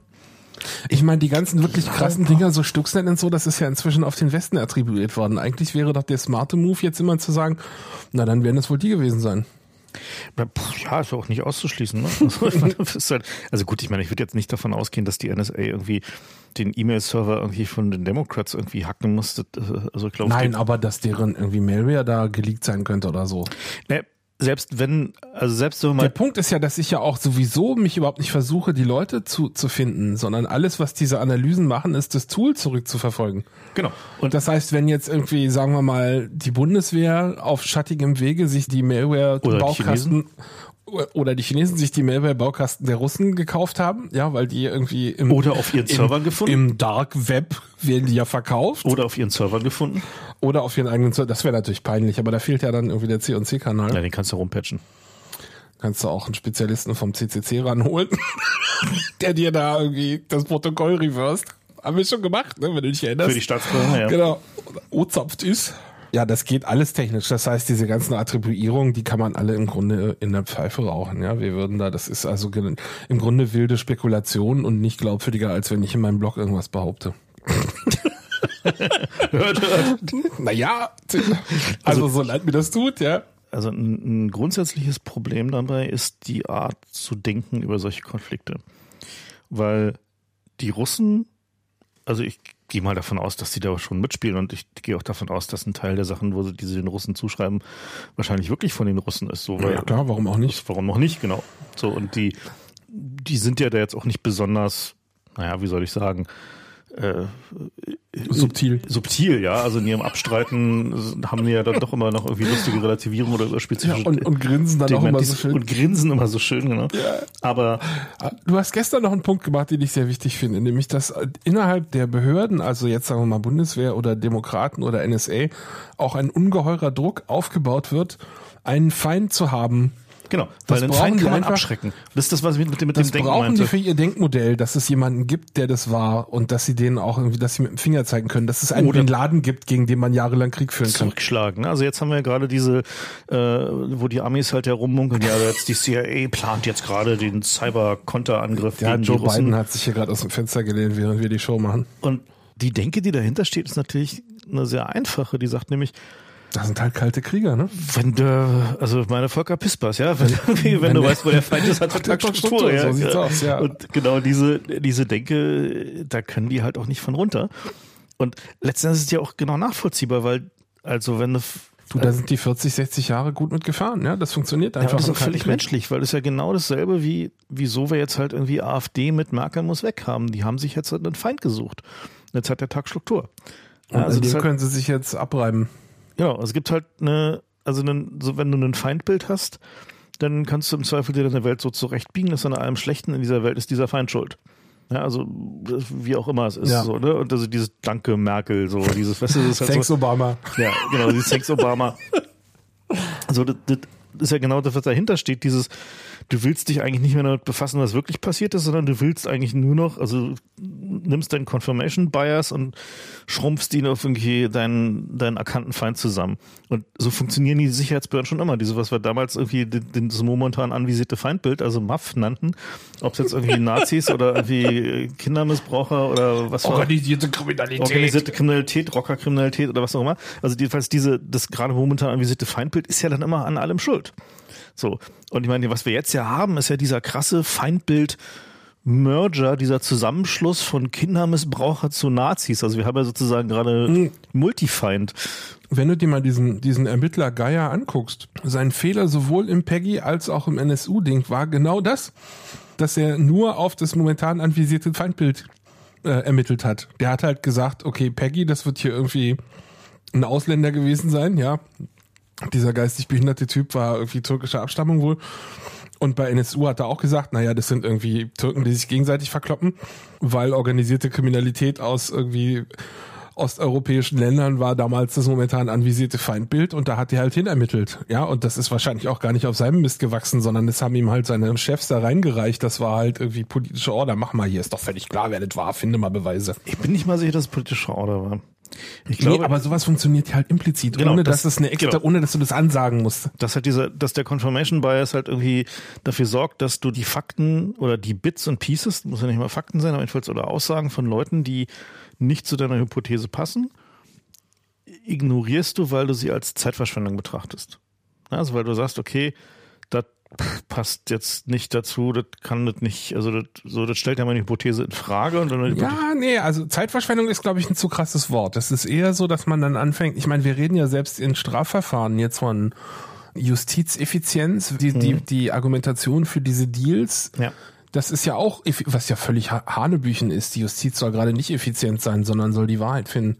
Aber diese Idee, dass man äh, begrenzte Mittel hat und muss die möglichst sinnvoll anwenden, um zum guten Ergebnis zu kommen, da, das heißt ja nicht, dass ich das jetzt nicht betrachte, weil es meine Hypothese kippen könnte, sondern ich sage halt, okay, ich bin mir mit meiner Hypothese hinreichend sicher, dass ich jetzt mich auf die Sachen konzentriere, wo ich den meisten Impact für erwarte Ja, dass du sagst, mhm. also das, ich glaube, nichts von dem ist irgendwie böse gemeint oder ich ignoriere das jetzt, weil es meine Hypothese kippen könnte, sondern das sind Effizienzerwägungen, weil wir einfach überall diesen McKinsey Bertelsmann Stiftung irgendwie Ökonomisierungsscheiß drin haben inzwischen. Ja, sogar in Schulen ist inzwischen durchökonomisiert.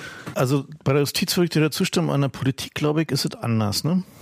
Weil da ist es ja häufiger so, dass das ja absichtlich eingesetzt wird. Wenn wir jetzt so Trump angucken, was der tut, ist, der gibt sich ja mit der Wahrheit überhaupt nicht mehr ab oder dem, den Fakten oder was auch immer, sondern der redet einfach Dinge nur, damit sie irgendwie hängen bleiben irgendwie und die halt so einfach sind in einfacher Sprache, dass irgendwie jeder sie versteht und jeder sich da irgendwie hinterstellen kann, der so ungefähr grob seiner Meinung ist.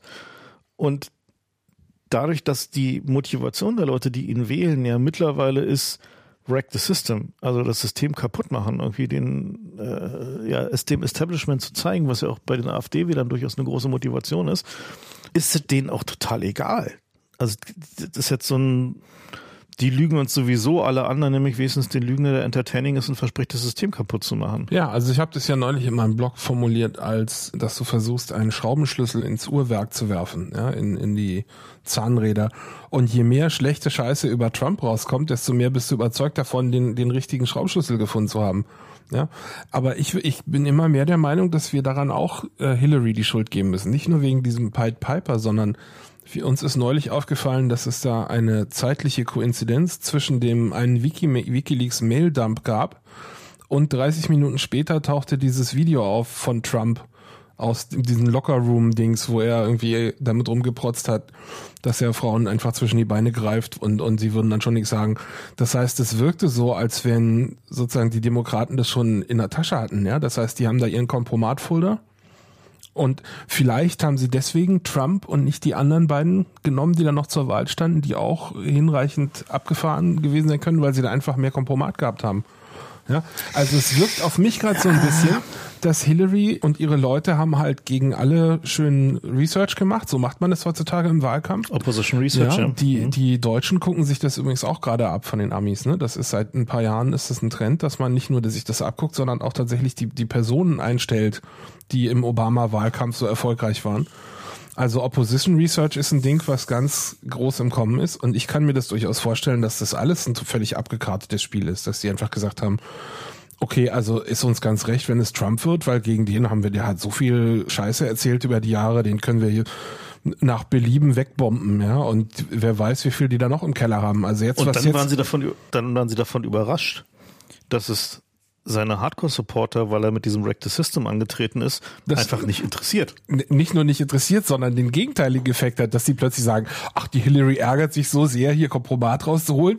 Wir haben den richtigen, ne? So. Mhm. Aber es ist noch nicht die Mehrheit. Also ich befürchte trotzdem, dass Trump das werden kann, weil einfach Hillary ein Unsympath von dem Herrn ist.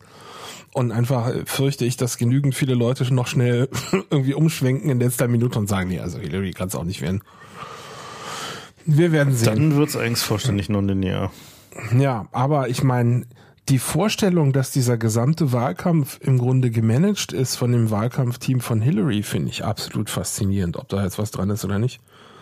Die Echt? Vorstellung, das ist wie so ein Sci-Fi-Buch für mich, weißt du, dass man irgendwie die, die Vorstellung, dass jemand auf dem Niveau sich nicht nur seine Gegner dahin instrumentalisiert, die er da gern haben will, weil er sie für leicht bekämpfbar hält, sondern dann auch noch in diesem, dieser Art von Timing hat, um irgendwie, okay, dann hauen wir jetzt mal das erste Kompromat raus. Und es ist ja auch wirklich so ein Trickle-Ding, wie wir uns damals bei Wikileaks noch geärgert haben, wenn du dich erinnerst, als die angefangen haben, ihre Sachen da rauszutrickeln immer und nicht irgendwie einmal einen großen Klopper zu bringen, sondern die haben halt analysiert, der Impact ist höher, wenn wir das ein bisschen hinauszögern und haben dann halt mal pro Woche irgendwie was gehabt, ne? Und so macht Hillary das auch gerade mit, mit Trump.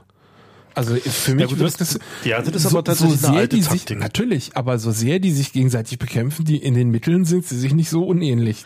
Ja, das finde ich sehr, sehr ironisch an der Stelle. Ja, andererseits, also, meinend aus den geleakten Mails von Team Hillary, ähm, entsteht nicht der Eindruck, als wären sie dazu in der Lage. Als wären das die Supervillains, das nee, stimmt auch. Ja. Das ist halt so.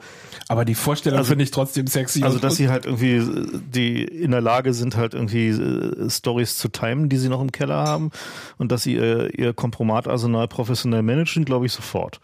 So, das halt, halte ich für, also unbesehen so. Aber dass sie halt in der Lage sind, also über so einen Trump wäre uns ja der liebste Gegner, weil gegen den haben wir mehr, äh, zu hinauszugehen und also zu sagen, also, also eine vollständig gemanagte Demokratie ist, glaube ich noch nicht. Das halte ich noch für, also dafür sind die einfach zu unprofessionell, weißt du, das ist halt nicht, das ist halt der, Das ist aber auch eine Strategie, die ich zum Beispiel immer gerne fahre, wenn mir irgendwie damals im CCC irgendjemand eine Aufgabe übermitteln wollte, auf die ich überhaupt keinen Bock habe. Dann bist du strukturell inkompetent. Server oder so. Dann bist du strukturell inkompetent und verkackst es an wichtiger Stelle, damit die Leute das nächste Mal jemand anders nehmen. Das ist ja nun keine, keine neue Idee. Ja, aber Hillary will ja schon gewinnen. Ja, natürlich. Aber also, dass sie gelegentlich mal einen Fehler macht, um menschlich zu sehen, auszusehen, das ist, glaube ich. Also der Punkt ist ja auch nicht, ob ich glaube, dass diese konkreten Personen das tun könnten, sondern die Vorstellung insgesamt ist neue Gedankenkonstruktion für mich. Dass eine Wahl auf dem Niveau, weißt du, in meinem, in meiner Gedankenwelt sind so gemanagte Demokratien ist sowas wie die DDR, wo du halt nur eine wirkliche, weißt du, irgendwie, du konntest halt nur die SED und ein paar Blockflöten wählen und das hat, die Auswirkung war null. Aber dass jemand das gesamte Spektakel inszeniert. Das finde ich plötzlich nicht mehr ausgeschlossen. Ja, diese, diese, dieser Gedanke ist neu für mich. Ich glaube auch nicht, dass die Demokraten schlau genug sind, das jetzt konkret durchzuziehen. Ich glaube, die sind noch nicht da. Also ich meine. Aber es wäre möglich. Und das finde ich faszinierend. Nee, das ist halt Sokow, ne? Also Sokow hat ja genau das in, in Russland gemacht. Er hat ja Oppositionsparteien ja. gegründet und hat, und hat irgendwie dann gegen so, die Wand gefahren. Und hat, hat das dann ja, also der, der nennt es ja auch durchaus gemanagte Demokratie. Ne? Also das ist ja dann Wobei das ja eine ironische Wiederverwendung eines Begriffs ist, den die Amis erfunden haben für Russland, was ich absolut großartig finde. Die Russen haben einfach genug Humor, dann den Begriff zu übernehmen. Naja, und ich meine, und am Ende, also ich meine, am Ende ist es ja dann auch die Wahrheit, ja. Also ja, zumindest natürlich. für Russland, ja. Also das ist ja so. Na, hier doch auch. Ich meine, hallo? Naja. Nicht nee. in dem Stil, nee, aber. also da sind wir noch nicht. Das, also, das, das finde ich. Na, also, also, aber dass die Demokratie gemanagt wird, ich meine, also, weißt du, wenn ich mir angucke, wie viel Einfluss neulich in der Anstalt gab, so einen wunderbaren so ein Tafelding wieder, wo sie erzählt haben, wie viel Einfluss der einzelne Bürger tatsächlich darauf hat, wer in welcher EU-Institution was macht. Und der, das war im Grunde zu vernachlässigen. Ja?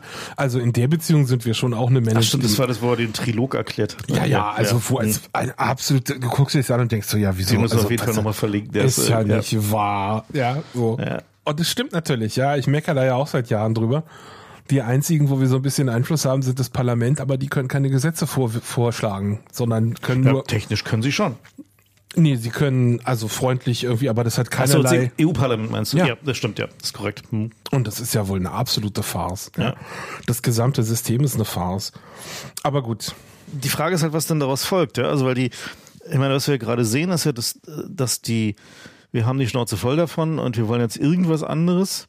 Wählerschaft wird ja gerade von halt so den xenophoben Nationalisten gehijackt. Ne? Also es halt, sind ja halt irgendwie so AfD, Front National und so, also die, die halt nach einfachen Antworten suchen, die einfache Feindbilder haben wollen, die den, also deren Kernversprechen halt die Reduktion der Komplexität der Welt auf irgendwie einfache Schuldzuweisungen ist. Und die, die etablierten Parteien haben sich da halt einfach in so eine Ecke manövriert, weil sie, also letztens erinnert diese Argumentation fatal an die DDR übrigens, weil die, auch da war es ja so, wenn man gesagt hat, okay, also ich meine eigentlich pff, Sozialismus ist eigentlich eine ganz coole Idee, so irgendwie Gerechtigkeit und irgendwie aber diese Leute da. soziales Auskommen für alle und so, aber dieses hier und da und da bin ich ja nicht mit einverstanden. Da haben sie gesagt, hey, komm noch in die SED, weil die eigentliche Demokratie findet innerhalb der Partei statt. Mhm. Das ist die innerparteiliche Demokratie. Na klar. Die siehst du von außen zwar nicht, weil da lassen wir nur die Genossen reingucken, aber komm noch zu uns und dann kannst du hier was verändern.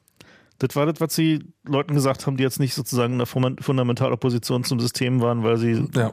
aus welchen Gründen auch immer. Und die wurden dann aufgeraucht in irgendwelchen. Und das hat tatsächlich lange Jahre funktioniert. Dadurch haben die halt durchaus Leute, die halt irgendwie klug waren und irgendwie was verändern wollten und die Idee eigentlich ganz cool fanden im Prinzip, da reinbekommen. Und ich glaube, dass die, die Parteien in der Bundesrepublik sind an demselben Punkt, dass es nämlich nicht mehr funktioniert.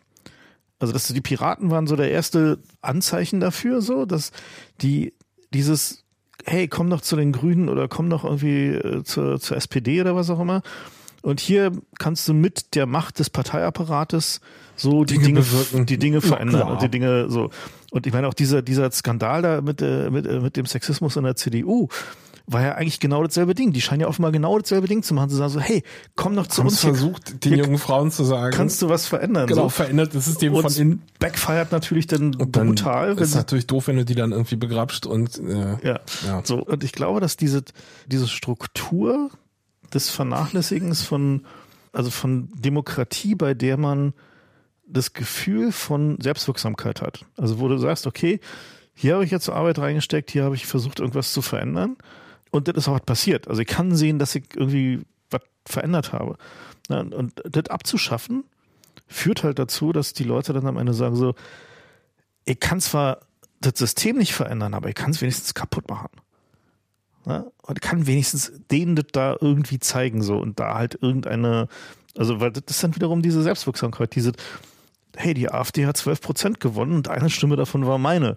Und jetzt gehen die mal hin und machen das kaputt. Weißt du, ich frage mich, ob der Auslöser nicht ist, dass diese ganzen Korruptionsermittlungen gegen FIFA laufen, weil früher bist du nämlich zum Fußball gegangen, wenn du mit der Politik unzufrieden warst. Ja, da gibt's dieses wunderschöne Chomsky-Interview, wo er beschreibt, irgendwie, äh, wie er sich mit irgendwelchen Leuten unterhält und die können keinen einzigen Minister ernennen, aber sie können dir sozusagen die, die Mannschaften der Champions League iterieren, ja. Wer da mitspielt, wer der Trainer ist, wer, wer beim Baseball wann wie weit geschossen hat. Und er meinte, das sind alles Informationen, die auf ihr Leben null Auswirkungen haben. Und die sind an der Stelle in ihrem Gehirn, wo die eigentlich über Politik hätten nachdenken sollen. Ja? So, das war seine These. Das ist jetzt auch schon viele Jahre her. Aber ähm, die, die These halte ich nach wie vor für valide.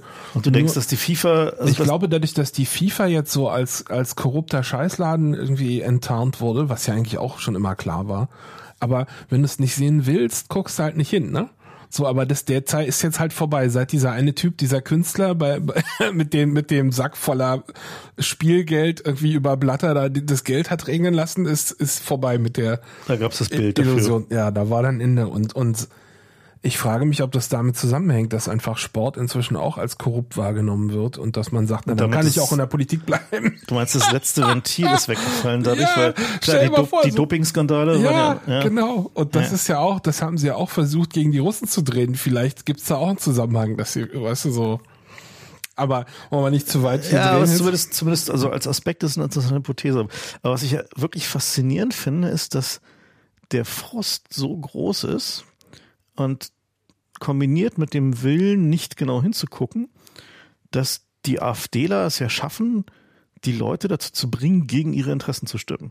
Also wenn man sich das AfD Ja, das ist ja mit Trump genauso. Ja. Weißt du, ich frage mich ja, ist nicht Trump und AfD dasselbe Phänomen? ja, ist es. Aber dann muss ich mich ja fragen, entweder Und ist ja Brexit dann, auch.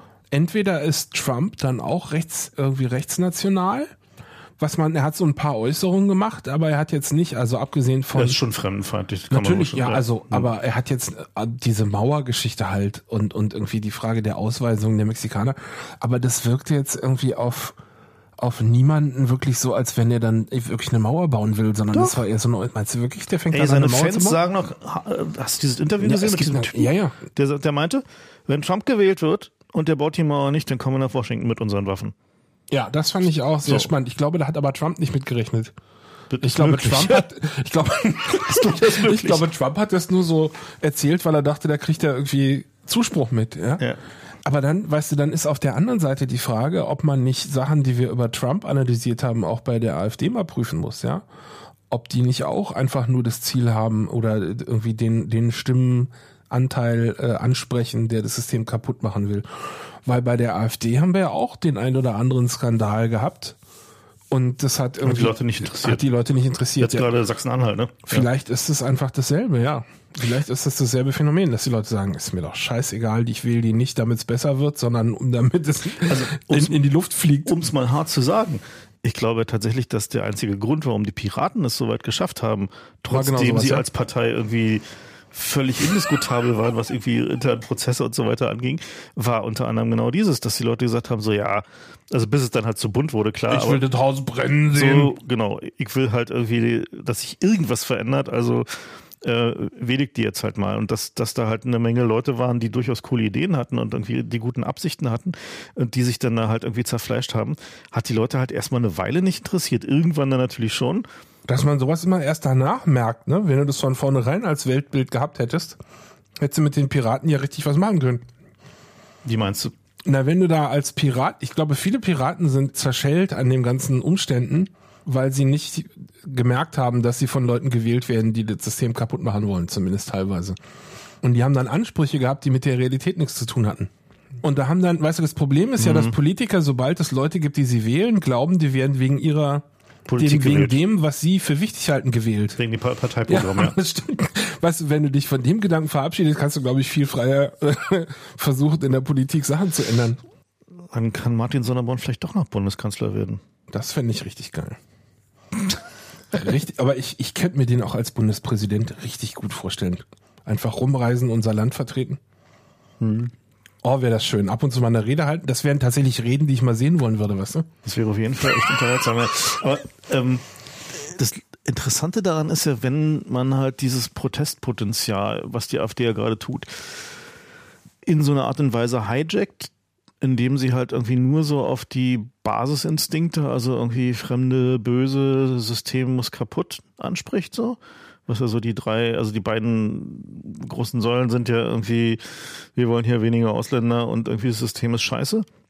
Naja, aber. Und dann darunter aber ist ja, ist ja dieser ganze neoliberale Soßenkram, ne? also und zwar so richtig Hardcore mit irgendwie mhm. Abschaffung von irgendwie Arbeitslosenversicherung ja, ja. und so diese, also alles Euro was ist scheiße. So, na gut, Euro kann man drüber diskutieren, ob nun scheiße oder nicht, aber der Ja, aber das war der, das, die der, erste These der Partei, wenn genau. wir uns mal erinnern, das war irgendwie heute überhaupt nicht mehr auf dem naja, Papier, Euro, oder? Naja, naja, das war halt ihr Claim to Fame für System kaputt machen. Ja.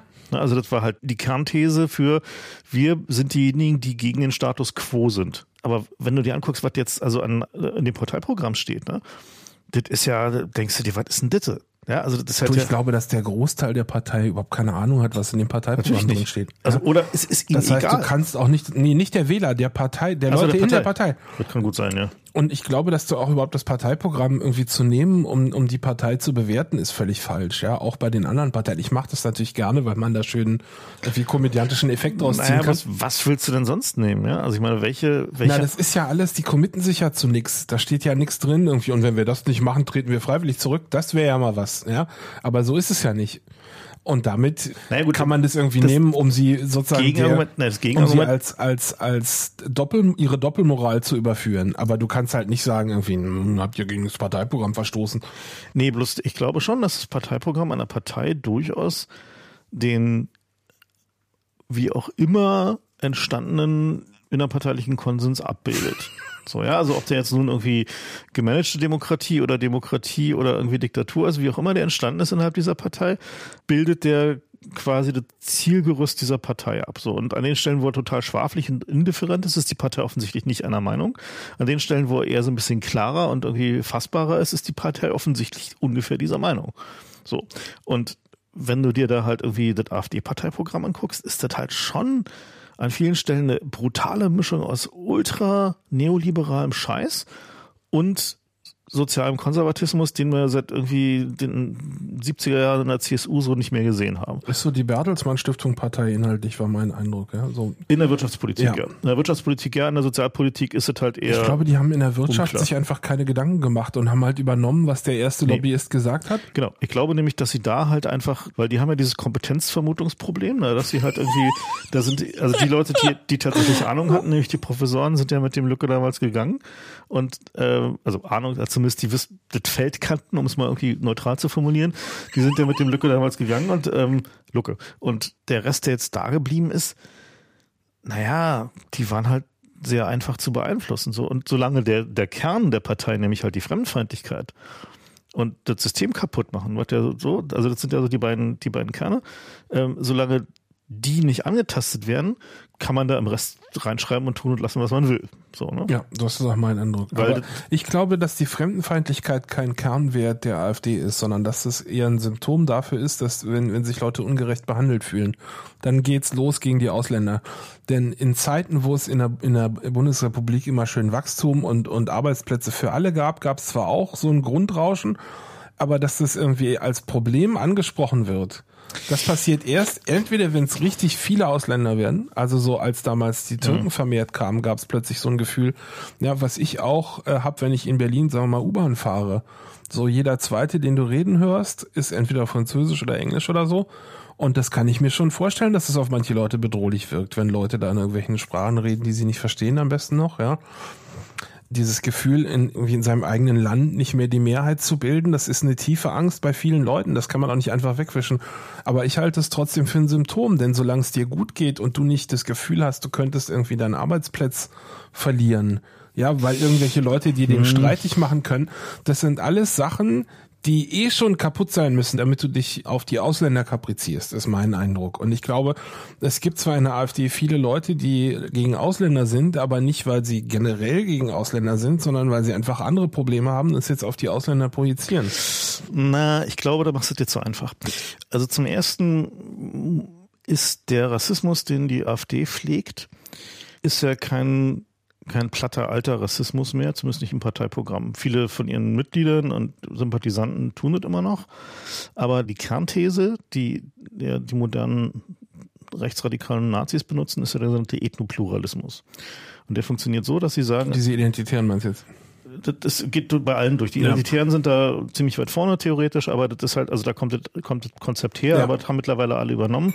Und das äh, Konzept sagt halt so, wir sind dafür, dass es irgendwie viele Völker, viele Ethnien, viele Kulturkreise gibt auf diesem Planeten, aber jeder da, wo er ist. Na, also nicht. Auch bei uns ist okay, solange sie blond und blauäugig sind. genau. So. Und also, also sozusagen den Rassismus von der Rasse also von dieser Rassentheorie lösen und sagen so, die ist halt also ein, quasi ein kultureller Rassismus. Und die Argumente, die man, die daraus abgeleitet werden, sind natürlich total anschlussfähig. Die sagen halt, naja, jetzt, die haben jetzt halt ihre Länder verkackt so, irgendwie da ist halt irgendwie Krieg und irgendwie Mord und Totschlag. Und ähm, jetzt kommen sie hierher. Den wir ja dahin getragen haben, wenn ich das mal am Rande Richtig, erwähnt genau, habe. den wir dahin getragen haben, sozusagen. Aber und wir haben ihnen die Waffen verkauft. Mach jetzt mal gerade das Argument kurz ja, ja, nicht klar. kaputt. So, das kommt danach. So, also, genau. Aber sozusagen, die haben ihre Länder nicht auf die Reihe bekommen, die haben irgendwie kein Wirtschaftswachstum und so weiter. Kaputt, ja. Und jetzt kommen sie zu uns und machen unsere Länder kaputt. Und unsere Aufgabe, so irgendwie diese, diese äh, ethnopluralistischen Theoretiker, ist halt dafür zu sorgen, dass das nicht passiert. Das lässt sich halt nur durch Begrenzung von Einwanderung erzielen. So, und diese These ist halt eine völlig andere als Schwarze sind dumm. Ja. Ne? Also es ist, eine, es ist viel anschlussfähiger, weil so ein, sag mal, die meisten Menschen mit einem, so einem halbwegs westeuropäisch-humanitären Weltbild möchten eigentlich nicht zugeben, dass sie möglicherweise irgendwie Rassisten sind. Ne, das ist halt nicht ihr, so, das ist halt, wollen sie halt eigentlich nicht. Das gehört nicht zum guten Ton. Das ist halt irgendwie doof. Das hat, haben wir lange genug gehabt, Sklaverei und so weiter. Ja, Moment, aber was zum guten Ton gehört, ist zum Beispiel, sich dafür einzusetzen, dass Walisisch nicht ausstirbt, ja? Und dann zu sagen, das ist ein erhaltenswertes Kulturgut. Und wenn du dann nämlich dich einmal darauf committed hast, dass du Kulturgüter erhaltenswert findest, dann ist auch die Rhetorik besitzt plötzlich viel besser zu sagen, unsere Kulturgüter sind aber in Gefahr, weil wir hier gerade überrannt werden. Ne? Ja. Das heißt, du kannst sie an ihren Werten packen, sozusagen. Also nicht irgendwie subjektiv an ihren Werten packen, nennen wir es mal so. Naja, und das Problem dabei ist halt natürlich, dass der, äh, dass das Argument der Politik, also der, der etablierten Parteien, ist ja eigentlich nur ein Globalisierungsargument. Ne? Das ist nämlich zu sagen, die Welt ist jetzt so. Ein wirtschaftliches Argument vor allem, ne? Ne, die, die ist eine Erweiterung des wirtschaftlichen Arguments. Ne? Also das ist halt so, den, wenn du sagst, okay, wir haben irgendwie quasi freien Verkehr von Waren, von Kapital, von Ideen, von Informationen. Und von Menschen, aber nur in der EU. und eben nicht von Menschen na, außerhalb der EU. Ne? Und auch innerhalb der EU. Nee, aber das ist ja der zentrale Punkt bei den Identitären auch zu sagen, innerhalb der EU ist es schon okay, wenn die Leute sich frei bewegen dürfen, aber dann dürfen aber nicht von außen irgendwie Leute nicht, reinkommen. Nicht bei den Sinti und Roma, weil die sind gehören ja eigentlich Ja, aber dazu. das ist ja, ja nun, ja. Der, ne, also das ist ja so der, das Argument. So. Der Punkt dabei ist natürlich auch ein, ein großes Versäumnis der Politik, weil wie erklärt man denn nun, also dass diese Globalisierung an sich also diese, wir sind eine Welt und wollen halt einen möglichst freien, dass alle, alle Güterströme, alle Kapital und so weiter sich frei bewegen kann, aber nicht die Menschen. Na, das ist ja sozusagen so, das ist ja quasi das Den Spruch haben sie neulich in der Anstalt gehabt. Der war absolut großartig. Wie war denn das? Sichere Transportwege gibt's bei uns nur für Güter, nicht für Menschen. Genau. Das ist ja der zentrale Punkt eigentlich. Das ist der zentrale Punkt. Wir setzen die Bundeswehr ein, um irgendwie die Küsten vor Somalia frei zu bomben, aber nicht damit die Leute besser fliehen können, sondern damit unsere Transporter durchkommen. Genau, damit die Schiffe da langfahren können. Und das ist natürlich so ein Ding, wenn es kombiniert ist mit so einer, so einer diffusen Furcht vor Überfremdung, ja, dann entsteht daraus natürlich so eine Mischung, wo die dann sagen, ich bin doch gar kein Rassist. Ich habe doch nichts dagegen. Ich gehe natürlich mit einem Döner beim Türken essen. Da bin ich gerne, der mag mich. So, deshalb mit dem unterhalte ich mich gerne. Wir haben sogar politisch dieselben Meinungen. So, weil der hatte irgendwie, ist halt auch ein bisschen konservativer so. Ne, halt, ich habe hab kein Problem damit. Das richtig krasse ist ja, dass die äh, Aber, unter den AfD-Anhängern sehr gut vertreten sind auch die Einwanderer der ersten Generation die nämlich hergekommen sind, haben sich hier integriert und sagen, ja, aber haben wir diese ganzen anderen Leute. Genau. Und das ist natürlich auch eine Sache, mit denen man sich mal argumentativ auseinandersetzen müsste, ja, weil das ist natürlich erst recht ein Argument für die AfD zu sagen, dann kann es doch kein Rassismus sein, wenn der auch dafür genau. ist. Ne? So. so. und das halt und das, aber da, da hat ja noch keiner was gegen gesagt gegen das Argument, oder? Das ist ja, naja, das, es das wird nicht mal irgendwie in den Diskurs aufgenommen. Also in, der, in dem amerikanischen Diskurs, also im englischsprachigen Diskurs gibt es da einen Namen für, das sogenannte Othering. Ne, also das ja, das ist aber noch ein bisschen was anderes, oder? Das ist, wenn du irgendwie sagst In-Group und Out-Group und sagst, das sind aber die anderen. Ja, aber so funktioniert es ja genau an der Stelle. Ja. Nämlich die anderen sind halt die, die noch nicht lange genug da sind, um irgendwie so zu tun, als wären sie assimiliert. Integration. So, ja. Und das Politikargument, was dagegen gebracht wird, ist momentan ja nicht darüber zu reden. Na, und du willst ja auch eigentlich Sondern gar nicht, dass die sich assimilieren. Das finde ich nämlich den interessanten Teil bei der AfD. Dass die auf der einen Seite sagt, wir haben ja nichts gegen Leute, die sich assimilieren. Mhm. Auf der anderen Seite willst du aber niemandem die Chance geben, sich zu assimilieren, weil du nämlich eigentlich, hat es mit Assimilieren nichts zu tun, das ist nur der Talking Point, ja. Du willst eigentlich nicht, dass die jetzt alle kommen und sich dann anstrengen und sich hier schön integrieren, denn du hast ja fundamental was gegen die. Aber das ist so ein, das, das ist so ein, genau diese, eine Bruchstelle bei denen im Moment, wo man eigentlich mal so einen Hebel rein tun könnte. Wo man tatsächlich ansetzen könnte, wenn man halt irgendwie mal. Wenn es mal jemand versuchen würde. Wenn Politik halt nicht irgendwie, was ich ja für den großen Fehler der Linken halte, dass sie halt zu lange diese Gedankenwelt nur versucht haben, durch Ausgrenzung zu bekämpfen. Und das war halt ein großer Fehler, ja. weil man hätte sehr viel früher anfangen müssen, nicht irgendwie weiter auf diesem No-Platforming-Bullshit irgendwie hängen zu bleiben, sondern zu sagen, so pass auf, wir wollen versuchen, dass die nicht groß werden und dazu müssen wir sie intellektuell angreifen, müssen Antworten haben auf die Fragen, die die stellen. Und auch wenn die Fragen zum Teil Bullshit sind, dann muss man trotzdem darauf gerade dann muss man musst du Antworten genau, haben. Muss halt Antworten haben, die halt nicht sind Du bist doof. Die Welt ist jetzt halt so globalisiert, ne? Weil, meine, was wir jetzt ja haben, ist ja zum Beispiel in Ungarn diese, was der Orban tut, ist ja auch sehr interessant, wenn man äh, dessen Sachen mal liest so. Was der so an, an äh, dessen frühe Reden insbesondere, als bevor der, also beziehungsweise als er an die Macht gekommen ist, was der getan hat, war, er hat die Verbindung hergestellt zwischen der gescheiterten liberalen Globalisierung, also gescheitert 2008, Finanzkrise, mhm und liberalen Werten. Also liberalen, bürgerlichen Werten von Freiheit, irgendwie Freizügigkeit und so weiter und so fort. Und gesagt, Universelle Menschenrechte. Genau. Und hat halt gesagt, das war ein Fehler. Diese Globalisierung hat uns nur angelogen und unsere Arbeitsplätze gekostet, uns in diese Finanzkrise gestürzt. Und demzufolge sind auch die Werte, die damit zusammenhängen, also quasi diese, diese Hochzeit von irgendwie bürgerlichen Werten und Kapitalismus, sind auch offensichtlich auch ein Problem. So, weil die haben uns dahin gebracht. Das ist halt so diese, also es ist eine, eine Invariante von diesem, diesem westdeutschen, die versifften 68er haben das System korrumpiert äh, äh, ja. Ding, ne? Also so das ist halt so eine, so, ein, so diese, die Hippies haben halt irgendwie ja, mit, alles kaputt gemacht. haben halt alles kaputt gemacht mit ihrem Multikulti-Liberalismus. So, ne? Und diese Ja, aber es ist ja auch inhaltlich nicht völlig abwegig, der Gedankengang. Ja? Was sind denn die Gegenargumente? Was bringen denn die anderen Parteien dagegen?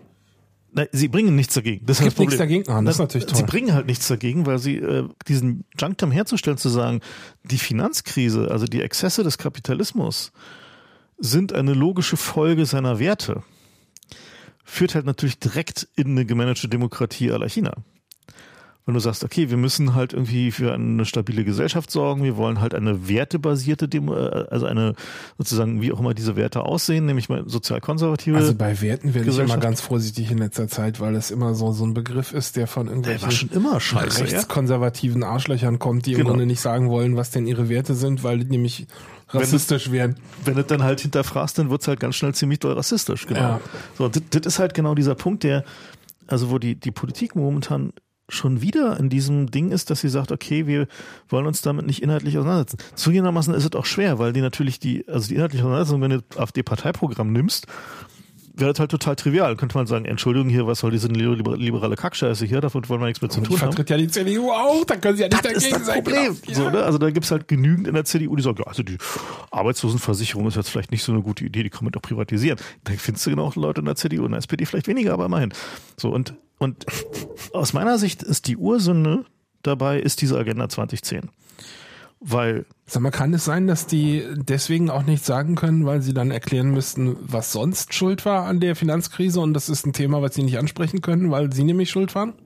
Ja, das ist natürlich ein Regulierungsfehler. Das klar. Nee, aber ich meine, meinst du, dass es auch der Grund ist, warum die da nicht gegenhalten im Moment? Oder sind die noch nicht Ich glaube, so dass die, das Ideenvakuum in der Politik gerade hat damit zu tun, dass die die so ein bisschen schockstarr davor sind, dass es jetzt einfach Bürger gibt, die da draußen sagen, so, ich will halt nur das System brennen sehen, weil alles ist besser, als jetzt irgendwie weiter mit Hartz IV rumkrepeln.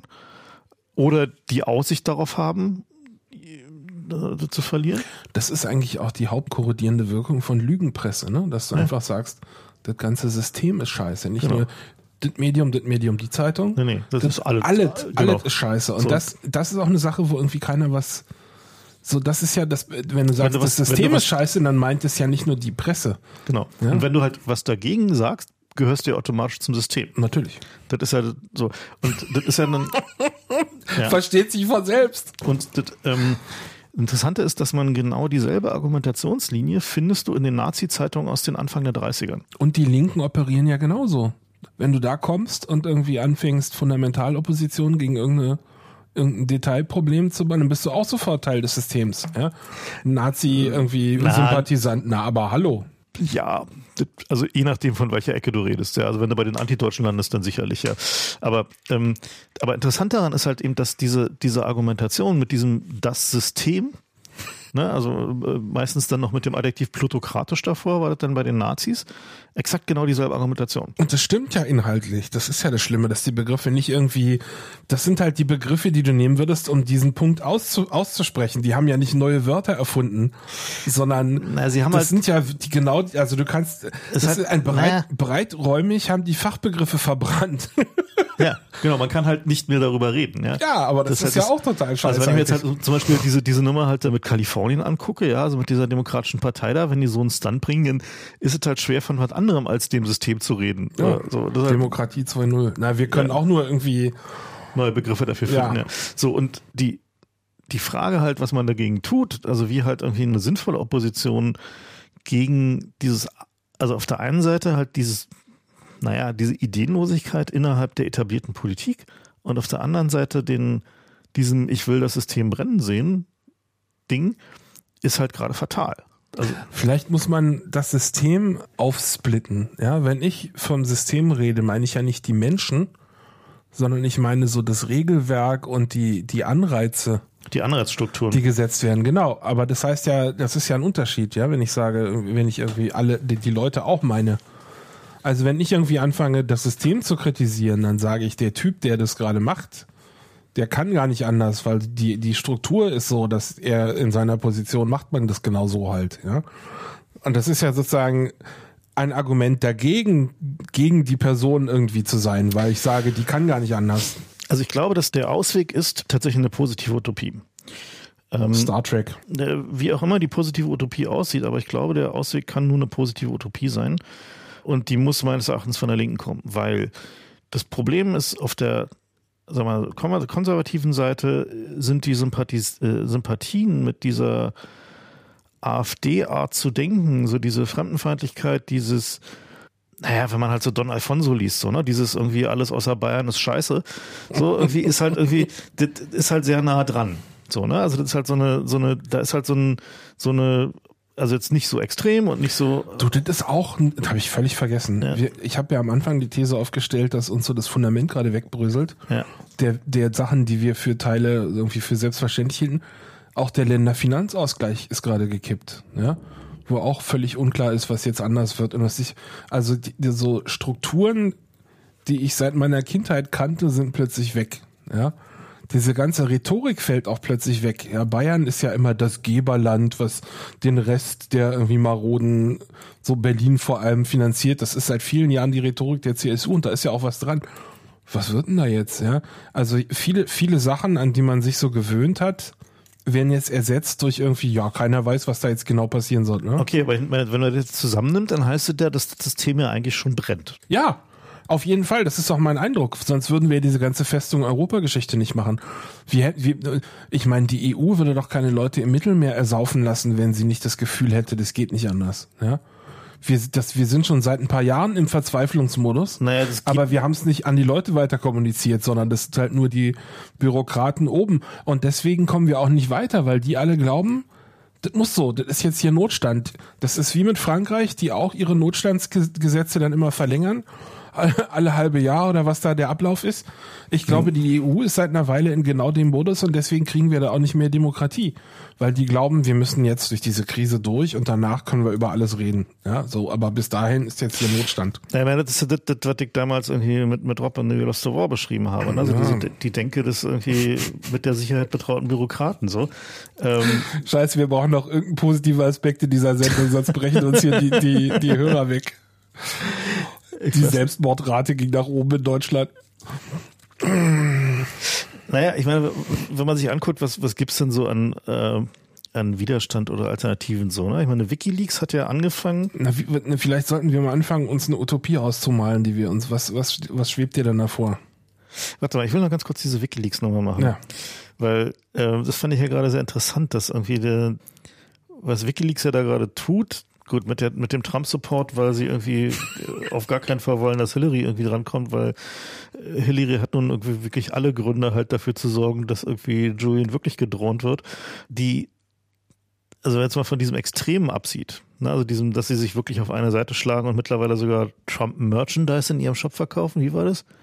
Also das hat mir jemand per Mail erklärt, dass dieser Shop sozusagen semi-automatisch von der Community betrieben wird und es folgt aus Forenwahlen, was da angeboten wird. das heißt, das kann man jetzt, das kann man jetzt gerade nicht Julian irgendwie anlassen. Diesen eine Sache kann man nicht Julian anlassen. Ausnahmsweise diese nicht. Ja. Aber okay. Aber interessant ist halt diese, ähm, wenn man so alte Blogposts von ihm liest, äh, hat er ja 2006 hat er quasi schon mal gesagt, was er eigentlich machen will. Ne? Und der sagt halt irgendwie, je mehr Geheimhaltung und Ungerechtigkeit irgendwie eine Organisation beinhaltet, umso anfälliger ist sie für Leaks. Also umso mehr werden diese ja, das Leaks. Das ist aber auch Wunschgedanke, oder? Diese Leaks zu Furcht und Paranoia führen. Und gut, das stimmt natürlich. Ne, und das führt dazu, dass wenn es Leaks gibt, wie jetzt gerade über die Demokraten, wird diese Organisation automatisch ineffizienter, weil sie dann halt irgendwie aufhört, E-Mail zu benutzen, weil sie irgendwie äh, mit sich mit Krypto und irgendwie sicherer Kommunikation beschäftigen muss, weil sie Angst hat, Dinge zu dokumentieren. Und also er nennt das die Secrecy Tax. Ne? Weißt und, du, für wen das eine tolle Story wäre? Adam Curtis. Ja. Ich kann mir so richtig vorstellen, wie Adam Curtis aus der Prämisse so ein, so ein Kunstwerk schafft. Ja, das ist richtig. Aber interessant ist halt ja, dass diese, also diese Idee zu sagen, Secrecy die, ist selbst korrumpierend. Die, die Leaks dienen halt nicht mehr unbedingt nur der Transparenz, sondern die sind tatsächlich eine politische Waffe, die halt eingesetzt werden gegen Organisationen, die was zu verbergen haben. Also das ist ja so diese Grundidee dabei. Die ist halt bisher verkannt worden, glaube ich. Die ist halt bisher noch nicht so richtig im Bewusstsein angekommen. Und wir sehen das, glaube ich, jetzt gerade bei den Demokraten, weil da gibt es allerhand Berichte darüber, dass die jetzt halt anfangen, halt irgendwie ihre E-Mail-Accounts zu löschen oder zu cleanen und irgendwie, dass sie irgendwie alle nur noch irgendwie mit Dumphones rumlaufen und so. Ja, weißt du, wer das verstanden hat? Ist der Verfassungsschutz. die haben sehr gezielt genau die Akten vernichtet, die peinlich gewesen waren. Übrigens, lustiger, lustiges Detail am Rande, weil du hier von Sci-Fi und Utopie redest.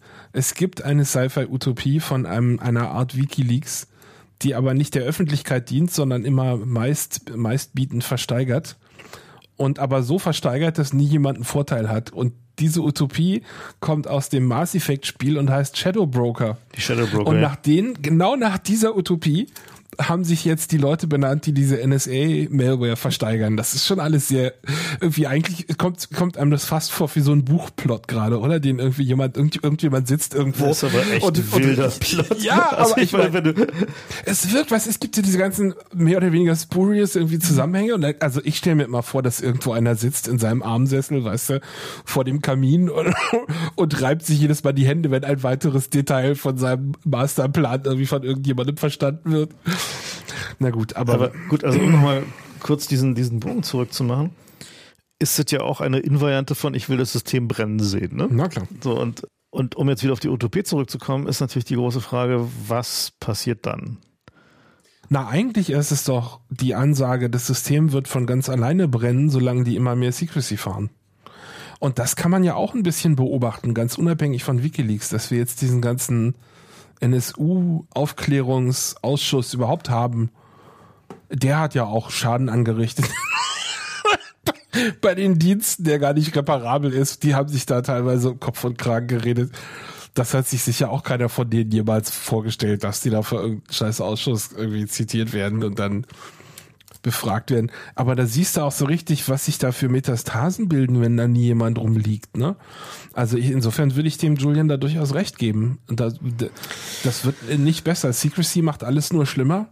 Und dann braucht es immer mehr Kohle, um zu überleben. Und irgendwann bist du bei der NSA, die halt irgendwie ein unglaubliches schwarzes Budget hat und davon vor allem irgendwelche bekloppten Geheimhaltungs irgendwie Level finanziert.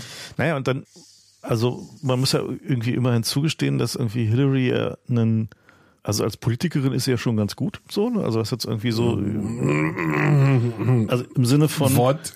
Vom Hand, von Handwerk. Ach so, du meinst, ja gut, so. sie kennt die Mechanismen.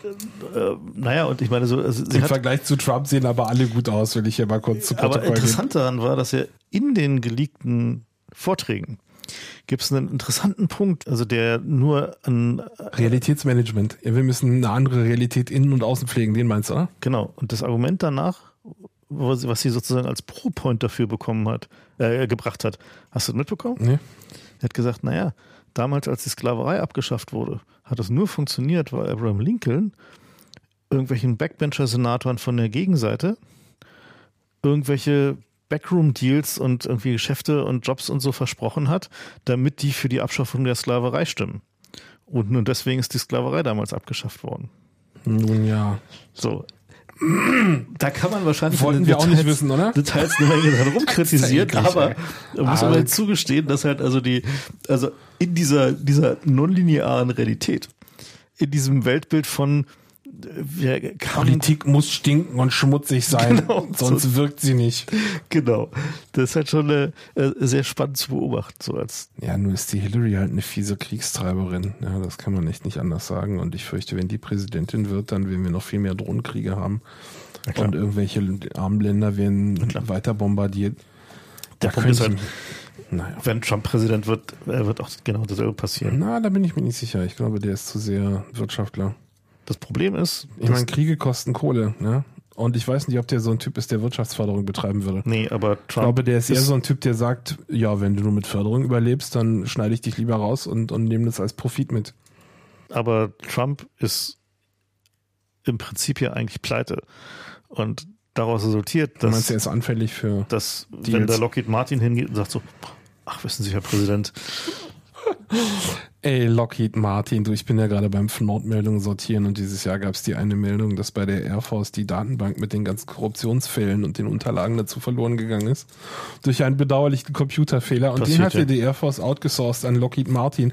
Und wenn du dich jetzt fragst, wer wahrscheinlich Korruptionsfälle bei der Air Force ähm, betreiben würde. das ist ein bedauerlicher Datenfehler. So, aber hey, ah, guck, aber da gibt's in den Firmen, gibt's da Chinese Walls, Ne, wo mhm. es, die eine, eine Teil der Firma hat nichts mit dem anderen Teil der Firma zu tun. Na klar. Ne, ist halt, also da achten die ganz sorgfältig drauf und das Compliance Department wird auf jeden Fall dafür sorgen, dass sowas auf gar keinen Fall passiert. Kennen wir schon aus der Bankenkrise, dass es ganz hervorragend funktioniert hat. Gut. Eigentlich ähm, haben wir ja noch eine lange Liste zu TTIP. Wollen wir das noch machen? Äh, ist also deprimierend. Ja, das ist alles deprimierend, aber ich glaube, wir müssen da mal durch, weil das gerade brennt. Also jetzt du? nicht TTIP, sondern CETA. Naja, ich meine, CETA ist ja irgendwie ein sehr interessanter Fall von irgendwie, die Kanadier haben ja jetzt irgendwie einen hochattraktiven Premierminister, der, ja, der insbesondere die ganzen Hillary-Fangirls in Deutschland irgendwie äh, kriegen alle wackelige Knie, wenn sie sein Bild sehen. Stehen ja total auf den. Und äh, deswegen äh, wird CETA da halt auch tatsächlich nicht so hart angegriffen wie TTIP interessanterweise, weil der Trudeau halt ja durchaus äh, Ach, der sieht so gut aus. Das der sieht so gut aus und ist so charmant, genau. Der macht, kann doch nichts Böses. Also der hat halt irgendwie so dieses Robbenbaby. Äh, du, ich Ding. glaube, dass das auch so ein bisschen ähm, dieses PC-Zeug ist, wenn du dich ein paar Mal, also das eignet sich halt hervorragend zum Signalisieren von Werten. Ja, und von In-Group-Zugehörigkeit. Und der Trudeau hat am Anfang hat er halt ein paar so eine Aktionen gemacht, ja. Mhm. Unter anderem seine Parlamentsaufteilung ist ja nun wirklich irgendwie 50 Prozent Frauen. Vorbildlich, ja. Und als er gefragt wurde, meinte er dann so, also warum? Er ist gefragt worden, warum? Dann meinte er nur, weil 2016 ist. Und das war eine brillante Antwort, ja. Seitdem ist klar, der ist auf der richtigen Seite. Mhm. Und ich glaube, wenn du das, so funktioniert eben dieses Wertesignaling, dass man ihm jetzt die anderen Sachen halt abnimmt, dass der halt auf der, der wird schon auf der richtigen Seite genau, sein. weil hat ja? er die eine so richtig gemacht, ja, dann kann er das wird der, der ist jetzt auf der richtigen Seite. Ja. So. Und dem verzeiht man dann. Mhm. Was ja auch ein gefährlicher Mechanismus eigentlich ist, ne? Mhm. Naja, also ich glaube auch nicht, dass Trudeau da jetzt irgendwie schuld an irgendwas Nö, ist. Der, der kam so spät dazu, der muss jetzt halt, der, der muss das jetzt halt die Interessen seines Landes, Herr Gott, also das halt. Äh ja, aber der ist auch an den ganzen Beratungen gar nicht beteiligt gewesen. Die laufen ja seit seit Jahren, mhm. verhandeln die da vor sich hin. Bei dem werden halt die Industrieverbände gesagt haben, wir wollen das jetzt und dann macht er das halt. Genau, du machst das jetzt. genau. Und dann macht er das halt. Ja, ja. ist ja wie bei uns halt. Ne? Ja. Die Merkel macht ja auch nicht TTIP und CETA, weil sie gerne irgendwie TTIP und CETA machen will. Aber es gibt halt, also was, ich habe mich ja mit ein paar Leuten drüber unterhalten und war halt äh, schockiert, was da für Argumente kamen, ja, für TTIP und CETA. Also durchaus von, von Linken. Ja, ich rede jetzt nicht von irgendwelchen Neokons, ja. Von Neokons kommen so Argumente wie, das ist gut für die Wirtschaft, die, die europäische Wirtschaft wird um 0,5 Prozent wachsen und pro Europäer macht es durchschnittlich 530 Dollar oder was oder Euro an Reichtum die, die werden dann ausgeschüttet, ist so die Implikation, was natürlich Bullshit ist. Ja, das landet dann bei den irgendwie 0,1 Prozent und der Rest geht leer aus, wie immer. Aber also diese Art von Argument kommt von den Neokons, aber die haben es geschafft, mit ihren Argumenten auch die Linken zu unterwandern. Und da die Argumente auf der Seite sind auch ganz spannend und ich finde es zumindest Teil unseres Bildungsauftrags, die mal anzusprechen, ja. Und ein, eins der Argumente ist, naja, aber dann können wir ja Mindeststandards setzen. Mindeststandards, okay. Ja, also die Argumentation geht so, dass wir sagen, okay, wenn wir jetzt TTIP machen und CETA, dann haben wir zusammen über 50 Prozent des Wirtschaftsraums der Welt. Und dann haben wir genug Druck, um den anderen gegenüber unsere Mindeststandards durchzusetzen. Ja, und die Mindeststandards, die könnten dann sowas sein wie Mindestlohn oder keine Sweatshops mehr. Ja, so das ist so die Argumentation. Und äh, da musst du dich natürlich fragen, warum sollten die denn dann auf uns hören? Wir haben jetzt auch schon 50 Prozent ohne TTIP. Ja, wenn wir das wollten, könnten wir das auch jetzt schon. Wollen wir aber nicht, weil dann wird's nämlich teurer. Na und also entspricht das denn der Wahrheit? Also ist denn da tatsächlich Das ist das ist das nächste Problem. Ja. ja, bei den Mindeststandards, die sind dann nämlich für alle Jahre festgeschrieben, denn TTIP und CETA sehen vor, dass es äh, Schiedsgerichte gibt, vor denen eine Firma dann gegen eine Regierung klagen kann wenn sich ihr wirtschaftliches Umfeld durch eine Handlung dieser Regierung negativ entwickelt. Also, das könnte zum Beispiel sein, dass jemand mehr als den Mindeststandard umsetzen will. Also wenn wir jetzt sagen, der Mindeststandard klingt ja schon so mindestmäßig, da können wir uns dann runterhandeln lassen, aber in der Praxis machen wir mehr. Das geht dann halt nicht mehr, ja, weil dieses wir machen halt mehr treibt die Kosten hoch und dagegen können dann die Firmen klagen und können sich nicht nur ihre tatsächlichen entgangenen Gelder die ja auch schon schwer nachzuweisen sind, ja, entgangene Gelder, wie willst du das nachweisen? Mhm.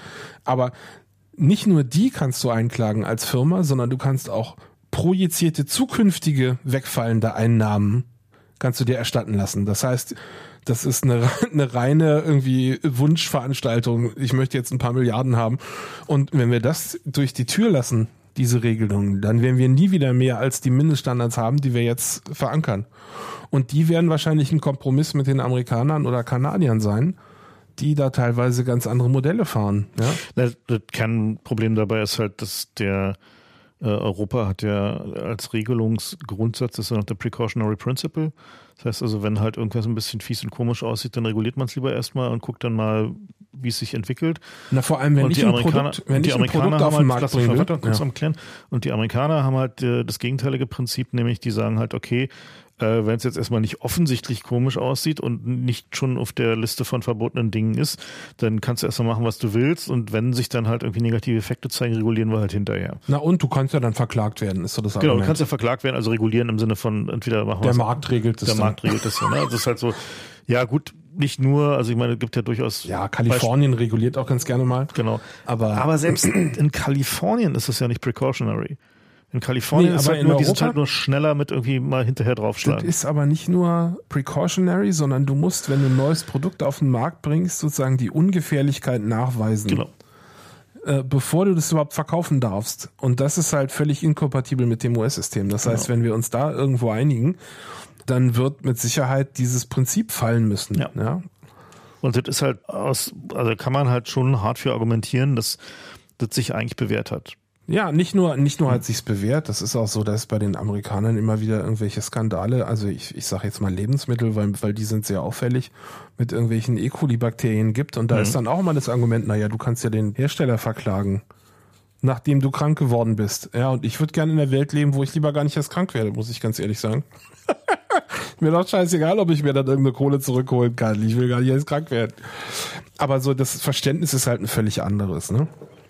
Und äh, diese ganzen Versprechen, dass da irgendwelche Wirtschaftswachstumsgeschichten laufen, das würde ich da Ja. Wachstum ist vorbei. Diese ganzen. Wachstumsmythen sind abgefrühstückt seit, weiß nicht, mindestens fünf bis zehn Jahren. Na, seit fünf Jahren kann man sagen. Da also würde ich- 2008 ist es vorbei, hat sich erledigt. Da würde ich jetzt nichts mehr drauf geben, wenn die da jetzt irgendwas behaupten. Naja, 2008 ist auch schon wieder fast zehn Jahre her. Ne? Ja gut, ja. Die Zeit vergeht, ja. Ja. Und dann heißt es, ja, ähm, das schafft 1,1 Millionen Arbeitsplätze in den USA und 2 Millionen in den OECD-Staaten und in Deutschland davon irgendwie 180.000. So, und jetzt kann man auf der einen Seite natürlich mal fragen, wo kommt denn diese Schätzung her, ne? So, das ist schon mal so ein bisschen, ich meine, wie heißt es so schön, Vorhersagen sind schwierig, besonders über die Zukunft. Also, wenn man diese ganzen Vorhersagen, was alles Tolles passieren wird, mal ein bisschen genauer anguckt, dann sind das immer irgendwelche irgendwie Billiglohndinger, die dann natürlich entstehen. Ja, das sind ja keine irgendwie Jobs mit Substanz, aber das erzählen sie einem halt nicht. Ich fand es auch ganz wichtig, mal rauszufinden, äh, es heißt ja dann immer, wir könnten irgendwelche Sachen exportieren, die wir im Moment nicht exportieren können. Also umgekehrt haben wir das schon thematisiert, ja, Chlorhühnchen, das ist ja hier irgendwie angesprochen worden. Aber äh, was ist denn, also übrigens Chlorhühnchen, ja, ich weiß nicht, ob, ob alle das überhaupt auf dem Radar haben, was da die Geschichte dahinter Erzähl ist. Die Geschichte ist die, dass die USA dass die das Konzept haben, dass du das Hühnchen sozusagen in, in unsterilen Umgebungen und auch mit Krankheiten und was äh, züchtest und dann, nachdem es tot ist, sterilisierst du die ganzen Keime weg, indem du das in Chlor kippst. Und in Europa ist der Ansatz, das soll aber bitte schon unter hygienischen Umständen leben. Das ist auch nicht immer erreicht. Also Europa ist bei weitem nicht vorbildlich hier. Aber zumindest haben wir einen anderen Ansatz als sagen, okay, wir waschen irgendwie die Kacke ab, in denen das hier stagniert hat und kippen da einmal irgendwie Desinfektionsmittel drüber und dann kann man das schon verkaufen, ja. Also das verbirgt sich hinter Chlorhühnchen, dass die, die Amerikaner haben eben die Idee, naja, dann sterilisieren wir das halt weg und dann ist gut. Und das funktioniert halt in der Praxis nicht. Die haben ständig irgendwelche E. coli-Bakterien, Skandale. Also das verbirgt sich hinter Chlorhühnchen. Und diese Art von, dann darfst du das aber nicht verkaufen, wenn das nur nach Sterilisation irgendwie von Menschen gegessen werden kann, das würde halt fallen wahrscheinlich mit TTIP und CETA. Ne? Das verbirgt sich hinter diesen Chlorhühnchen. Da müssten wir dann mit leben. Natürlich genmanipulierte Sachen, das ist auch so eine Frage. Da hat die EU eher zurückhaltende Regelungen, nicht zuletzt, weil die Bauern da keinen Bock drauf haben. Ja. Aber umgekehrt, ich habe mal versucht herauszufinden, was für Produkte dann auf unserer Seite betroffen werden, die dann plötzlich wieder exportiert werden können in den USA. Und da gibt's tatsächlich auch Beispiele, nämlich Reh- und Lammfleisch aus England. Da gibt's im Moment ein, ein Verkaufsverbot seit 20 Jahren, seit der BSE-Krise. Okay. Und die durften die Briten dann wieder verkaufen nach, nach USA. Also so auf, auf dem Niveau reden wir hier. Ja, da gibt's ja auch also auch die USA haben gelegentlich so Verkaufsdinge. Ein anderes Argument für TTIP ist ja, aber dann fallen ja die Zölle weg. Ja, und das ist ja gut für den Handel. Wie viel Zoll ist denn da eigentlich noch? Ich würde, das finde ich ist die falsche Frage. Die richtige Frage ist, wir haben die, die WIPO und die WTO.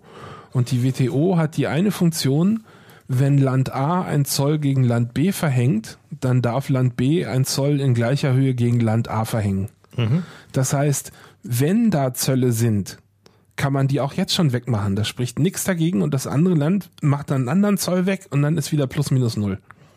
Ja, das heißt, dieses Prinzip würde auch mit TTIP nicht wegfallen.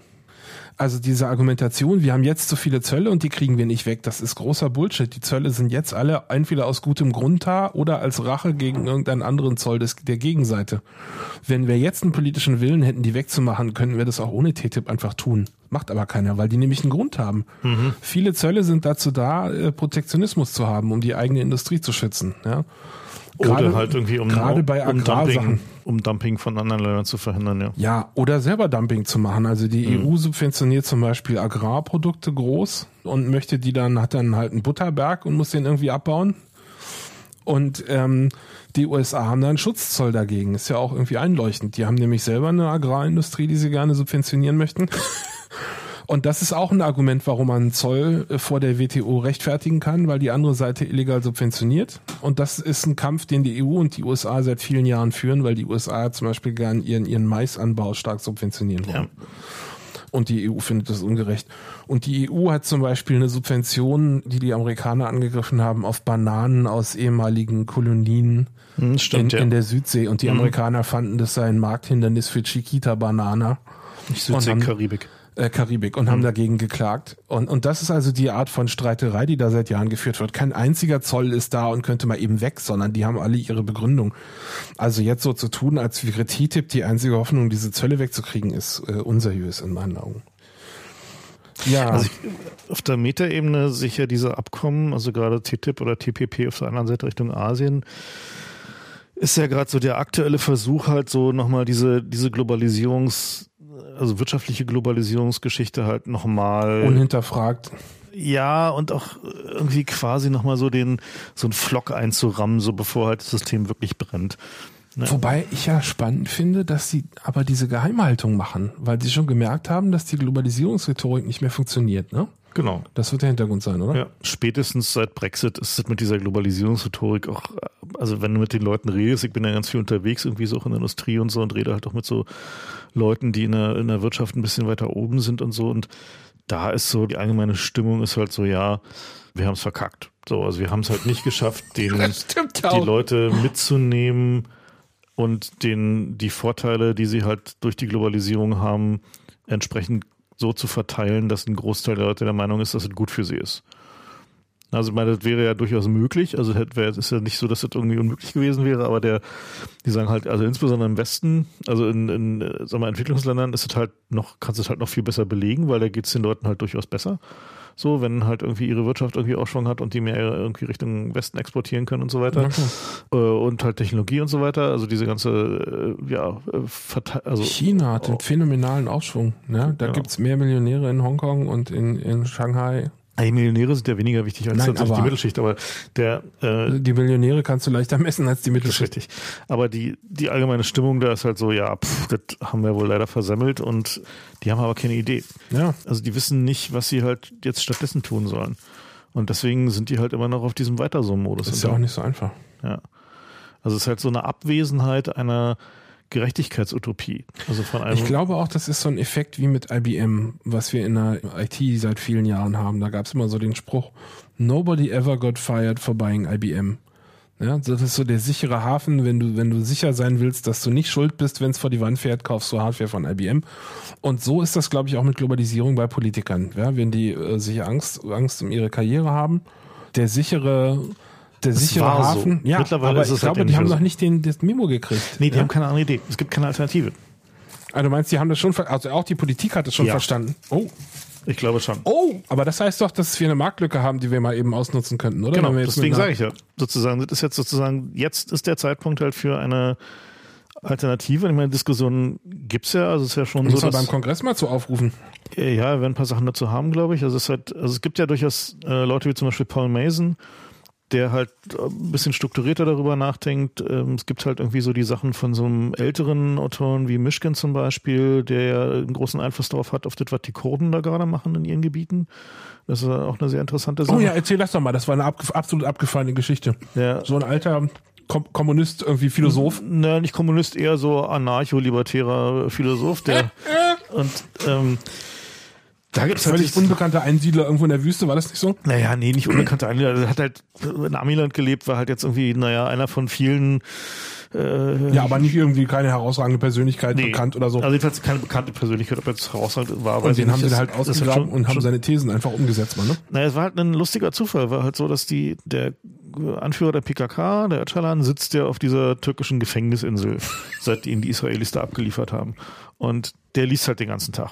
Kann halt nicht viel mehr tun und äh, hat irgendwie relativ eingeschränkte Kommunikationsmöglichkeiten. Und dann fielen dem halt irgendwie aus irgendeinem Zufall offenbar die Werke von diesem Mischkin in die Hand. Und der macht halt so eine Bottom-up äh, ja, demokratische Struktur, demokratische Wirtschaftsstruktur, sustainable, also halt eine, so sozusagen so, wie man halt so eine Utopie heutzutage eigentlich haben wollen würde, hat er halt irgendwie, beschreibt er halt. Der hat, äh, hat sich auch entwickelt, also seine, seine Bücher sind halt durchaus unterschiedlich, haben unterschiedlichen Fokus, sind teilweise ein bisschen mehr anderen, so wie Philosophen halt so sind. Und Hat Öcalan nicht sogar auf seine Insel eingeladen mal irgendwann? Er hat es versucht, ja, aber der war halt schon zu krank und ist dann halt irgendwie gestorben. Aber jedenfalls die, die Coden, was die halt da ja machen gerade, ist äh, das im Westen halt fast nicht bekannt. Die versuchen halt, halt mal, ne? in ihren Gebieten eine, also Stabilität dadurch zu schaffen und Stabilität gewinnt nun mal, gerade in solchen instabilen Umgebungen, dass sie eben eine, quasi eine demokratische Struktur von unten machen mit einer hohen lokalen Autonomität. Also wo sie sagen, okay, die, die lokalen Leute wissen am besten, was gut für sie ist, irgendwie zumindest auf dem lokalen Level. Wir wollen den da nicht reinregieren und die machen dann halt, bauen dann von unten auf quasi dieses, diese Struktur der Ressourcenverteilung und so auf. Und das ist halt das, was sie halt umsetzen, so weiter sich verfolgen. Das ist halt ein bisschen schwierig, weil es halt sehr wenige englischsprachige Quellen dazu gibt. Und nach allem, was man so lesen kann, ist es zumindest in der also interessanterweise sind die meisten Quellen auf Reddit dazu. Äh, das halt, da so halt, faszinierte Anhänger die, ja, von dem nee, nee, da gibt es auch Kritiker. Da. Also sind also Leute, die da hinfahren und sagen, ja, in der, in der Theorie ist das ja halt ganz schön, aber in der Praxis irgendwie hat es dann doch so seine Grenzen oder naja, Probleme. Ist ja immer so. Ist ja immer so, klar. Aber zumindest versuchen die halt zu sagen, okay, wir machen jetzt hier nicht irgendwie ein stalinistisches Kadersystem, wie man es halt von der PKK erwarten würde, sondern bauen halt so eine demokratische Bottom-up-Struktur mit irgendwie 50 Prozent äh, äh, Frauenquote in den ähm, äh, Entscheidungsstrukturen und irgendwie ökonomische Autonomie und Beteiligung von allen und soziale Gerechtigkeit und so weiter von unten halt auf und sagen, ja. sagen halt, okay, hier ist, hier ist ja nichts. Ne? Also wenn halt so im Irak oder so in Syrien ist, ist ja nichts, was noch an Strukturen da ist, außer halt irgendwie vielleicht ein paar Leute, die halt wichtig sind, von denen man weiß, dass sie halt irgendwie für die zu den wichtigen Familien gehören. Ein paar zerbombte Straßen gibt's noch. Und die integrieren sie dann halt und versuchen halt auf die Art und Weise ja eine stabile Gesellschaft zu schaffen, die in möglichst kleinen Einheiten funktioniert, weil sie ja nie wissen, wann ihnen wieder irgendein Gebiet weggerobert oder weggebombt wird. So, ne? Und das ist halt so eine der wenigen Utopien, die gerade versucht wird, also auch in der Praxis versucht wird, die für mich zumindest interessant klingt. Ich weiß jetzt nicht, ob es wirklich funktionieren wird und ob das irgendwie am Ende halt irgendwie das ist, was, was sie halt wirklich im großen Maßstab einsetzen oder ob dann doch wieder irgendein Machtwille gewinnt, aber zumindest versuchen sie es mal. Aber das wäre eine Utopie, die für uns passen könnte, ne? Wenn sie da erfolgreich naja, die haben. haben. Also was man so hört, funktionieren die da auf dem Lande ganz gut und in den Städten halt nur so mittelgut, weil da das Problem ist, dass die Siedlungseinheit Stadt zu groß ist für die sozusagen für die für die Entscheidungseinheit und wo ziehst du halt die Grenze, wenn du die Grenze halt arbiträr ziehst? Also hier endet jetzt diese eine. Gibt's wieder Streit. Dann gibt's halt wieder Streit. Das ist halt wo so eines der Probleme, mhm. wo, sie halt irgendwie momentan so ein bisschen am, am Rudern sind. Auf dem Land funktioniert es wohl aber ganz gut. Na gut. Aber halt so eine so eine Utopien halt mal zu probieren, also also sich auch anzugucken und auch insbesondere vor dem Hintergrund, dass wir nun langsam uns wirklich mal darauf einstellen müssen, dass dieser Planet ein bisschen ungemütlicher wird durch den Klimawandel ähm, und wir halt vielleicht mit zentralistisch gemanagten Demokratien da nur so mäßig gut drauf reagieren können scheint mir doch irgendwie der einzig sinnvolle Weg zu sein, halt irgendwie tatsächlich irgendwie zu von, diesem, von diesem fremdenfeindlichen Nationalismus irgendwie äh, deine Alternative zu aufzubauen. Wobei unser System in den Städten ja auch nicht funktioniert und wir auch Streitigkeiten an den Sektorgrenzen haben und wer jetzt wozu gehört, das ist ja in Berlin auch so eine. Ja gut, die werden noch nicht seit vielen Jahren. Nein, aber ja. gut, das liegt auch daran, dass wir einfach keine Bewaffnung der Bevölkerung haben im Allgemeinen. Ja. Gut, na gut. Also was mir jedenfalls bei TTIP doch mal wichtig war, ist, äh, stellt euch mal vor, es gibt irgendwie Asbest 2.0, ja, irgendein Material, was überall verbaut ist, stellt sich als krebserregend heraus. Dann ist, wenn wir TTIP und Schiedsgerichte haben, äh, die Möglichkeit vom Tisch, das einfach zu verbieten. Ja, weil, weil äh, das ein wirtschaftlicher Schaden für den Hersteller von diesem Asbest 2.0 wäre und der könnte sich dann vor den Regierungen äh, Milliarden erstreiten. Ja, übrigens Asbest, ich meine, viele haben das gar nicht so auf dem Radar, aber es gibt ganz lustige alte Werbung, ja, aus Zeitungsanzeigen für äh, Asbest, weil das ja ein Feature war. Die ist ja verbaut worden, um, um feuerresistent zu sein, unter anderem im World Trade Center. Und es gibt eine Werbung für Asbest mit dem World Trade Center. Guck mal, wie toll das da funktioniert. Also rückblickend nicht ganz unironisch. Aber ich will sagen, es gab also Leute, die mit Asbest richtig Kohle gemacht haben. Und wenn es damals sowas wie TTIP und Schiedsgerichte gegeben hätte, dann äh, hätten wir immer noch überall in Neubauten Asbest und nicht nur in den alten äh, Scheißgebäuden. Na, aber wie funktioniert, also wie stellen die sich das dann vor? Da müssen sie doch Vorkehrungen für getroffen haben. Wenn sich jetzt rausstellt, dass ein Produkt nachweislich schädlich ist.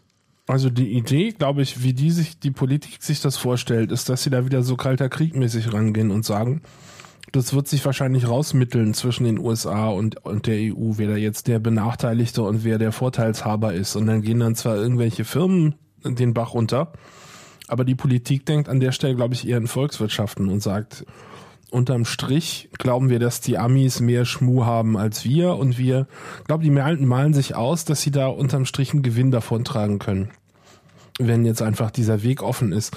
Und es gab sogar einen Artikel, von dem ich nicht weiß, wie viel Wahrheit da dran steckt, der behauptet hat, dass diese ganze Idee mit den Schiedsgerichten, die überhaupt in TTIP reinzutun, auf Merkels Mist gewachsen ist. Weil Was? sie, weil, genau, es gibt nämlich schon alle möglichen Schiedsgerichte in der Welt, aber ähm, Deutschland ist bisher nur als Angeklagter vertreten und kriegt immer wieder irgendwelche Milliardendinger reingedrückt. Ja, aus völlig zu Unrecht, wie natürlich unsere Politik findet an der Stelle.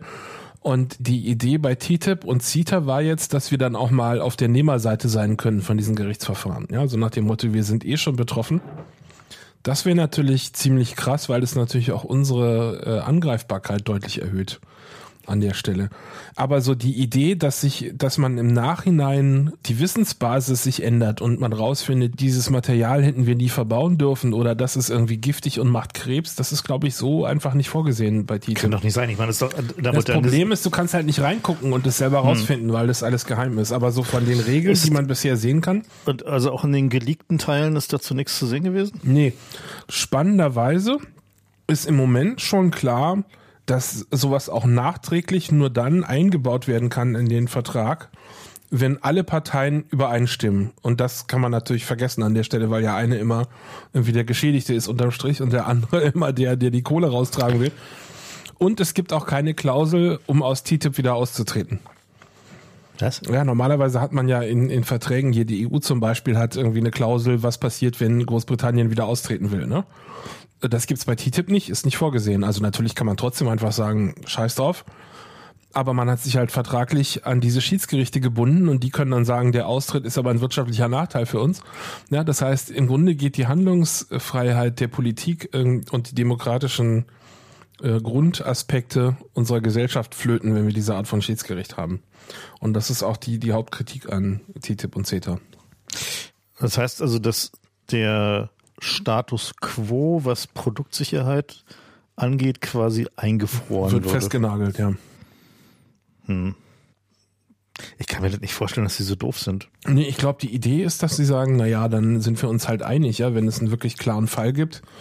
Ich sag mal, irgendwie eine Drohne, die, wenn sie abstürzt, eine Atomexplosion macht, dann würde man halt sagen, okay, da sind wir uns einig und sagen beide, irgendwie diese, diese Samsung-Akkus sind ab jetzt verboten. Zum Beispiel, ja. ja. Hm. Okay, und, und da wäre man sich halt einig und könnte noch eine Klausel nachbauen, aber diese Einigkeit sehe ich halt in der Praxis nicht, ja, weil das kann man ja jetzt schon sehen. Die, die, die Verhandlung hat ja schon keinerlei Einigkeiten, das ist ja seit Jahren. Äh, ja, stimmt. Also, dass die sich dann bei irgendeinem Punkt in der Praxis nachträglich einigen können, halte ich für weitgehend ausgeschlossen. Hm. Tja. Na gut. So, wie lange haben wir denn jetzt eigentlich schon geredet? Äh, jetzt haben wir hier schon zweieinhalb Stunden auf der Uhr. Na. Ja, ich glaube, wir machen mal Schluss. Ich glaube auch. Schöner Abschluss. Ja. Außerdem müssen wir uns noch auf den Kongress vorbereiten. Genau, wir haben da noch so eine kleine Kongressdingens. Der ist zwar immer voll, aber wenn ihr da noch nie wart, können wir ja trotzdem mal vorsichtig dazu aufrufen, dass ihr Ja, also es wird voll. Ja. Und ähm, okay, es wird wahrscheinlich so sein, dass auch keiner. Aber wir rufen nicht so oft, dass ihr euch die Streams anguckt, denn die werden genau. wieder im Internet sein. Wenn ihr kein Ticket kriegt, dann guckt euch die Streams an, die werden auf jeden Fall super. Ja, dann ähm, vielen Dank fürs Zuhören. Ähm, falls ihr Lust habt, es gibt da noch irgendwo so einen Flatter-Button, glaube ich, und Patreon haben wir auch. Und wenn euch das Konzept der Stammtischrunde als Sendung gefällt, dann könnt ihr uns das auch mal sagen oder wenn es euch nicht gefällt, damit wir so ein bisschen Feedback haben, ob wir das nochmal machen wollen oder nicht. Genau. Oder lieber monothematische Sendung. Ja, na, bisher haben wir immer so ein bisschen äh, abwechselnd zwischen monothematischen und Rundumschloss-Sendungen gemacht. Und, äh, ja, wir haben am Anfang haben wir immer so Potpourri-Sendungen gehabt. Das stimmt, ja. Und dann sind wir irgendwann übergegangen zu Sondersendungen. Und dann haben wir nur noch Sondersendungen gemacht. Das stimmt. Und vielleicht sollten wir wieder mehr Potpourri machen, dann gibt's auch häufiger Sendungen. Ja, das stimmt. Naja, tatsächlich ist es irgendwie mit der äh, Beschaffung von Gästen nicht immer so einfach. Die hatten jetzt, sind da noch gerade hinter einem, einem Gast hinterher, von dem wir hoffen, dass wir mit dem dann über das schöne Thema Hate Speech reden können. Und, Und wenn das nicht klappt, dann packen wir das einfach so aus. dann müssen wir einfach so über Hate Speech reden, aber das wäre vielleicht weniger lustig. Na gut, dann ähm, ja, vielen Dank fürs Zuhören und ähm, bis zum nächsten Mal.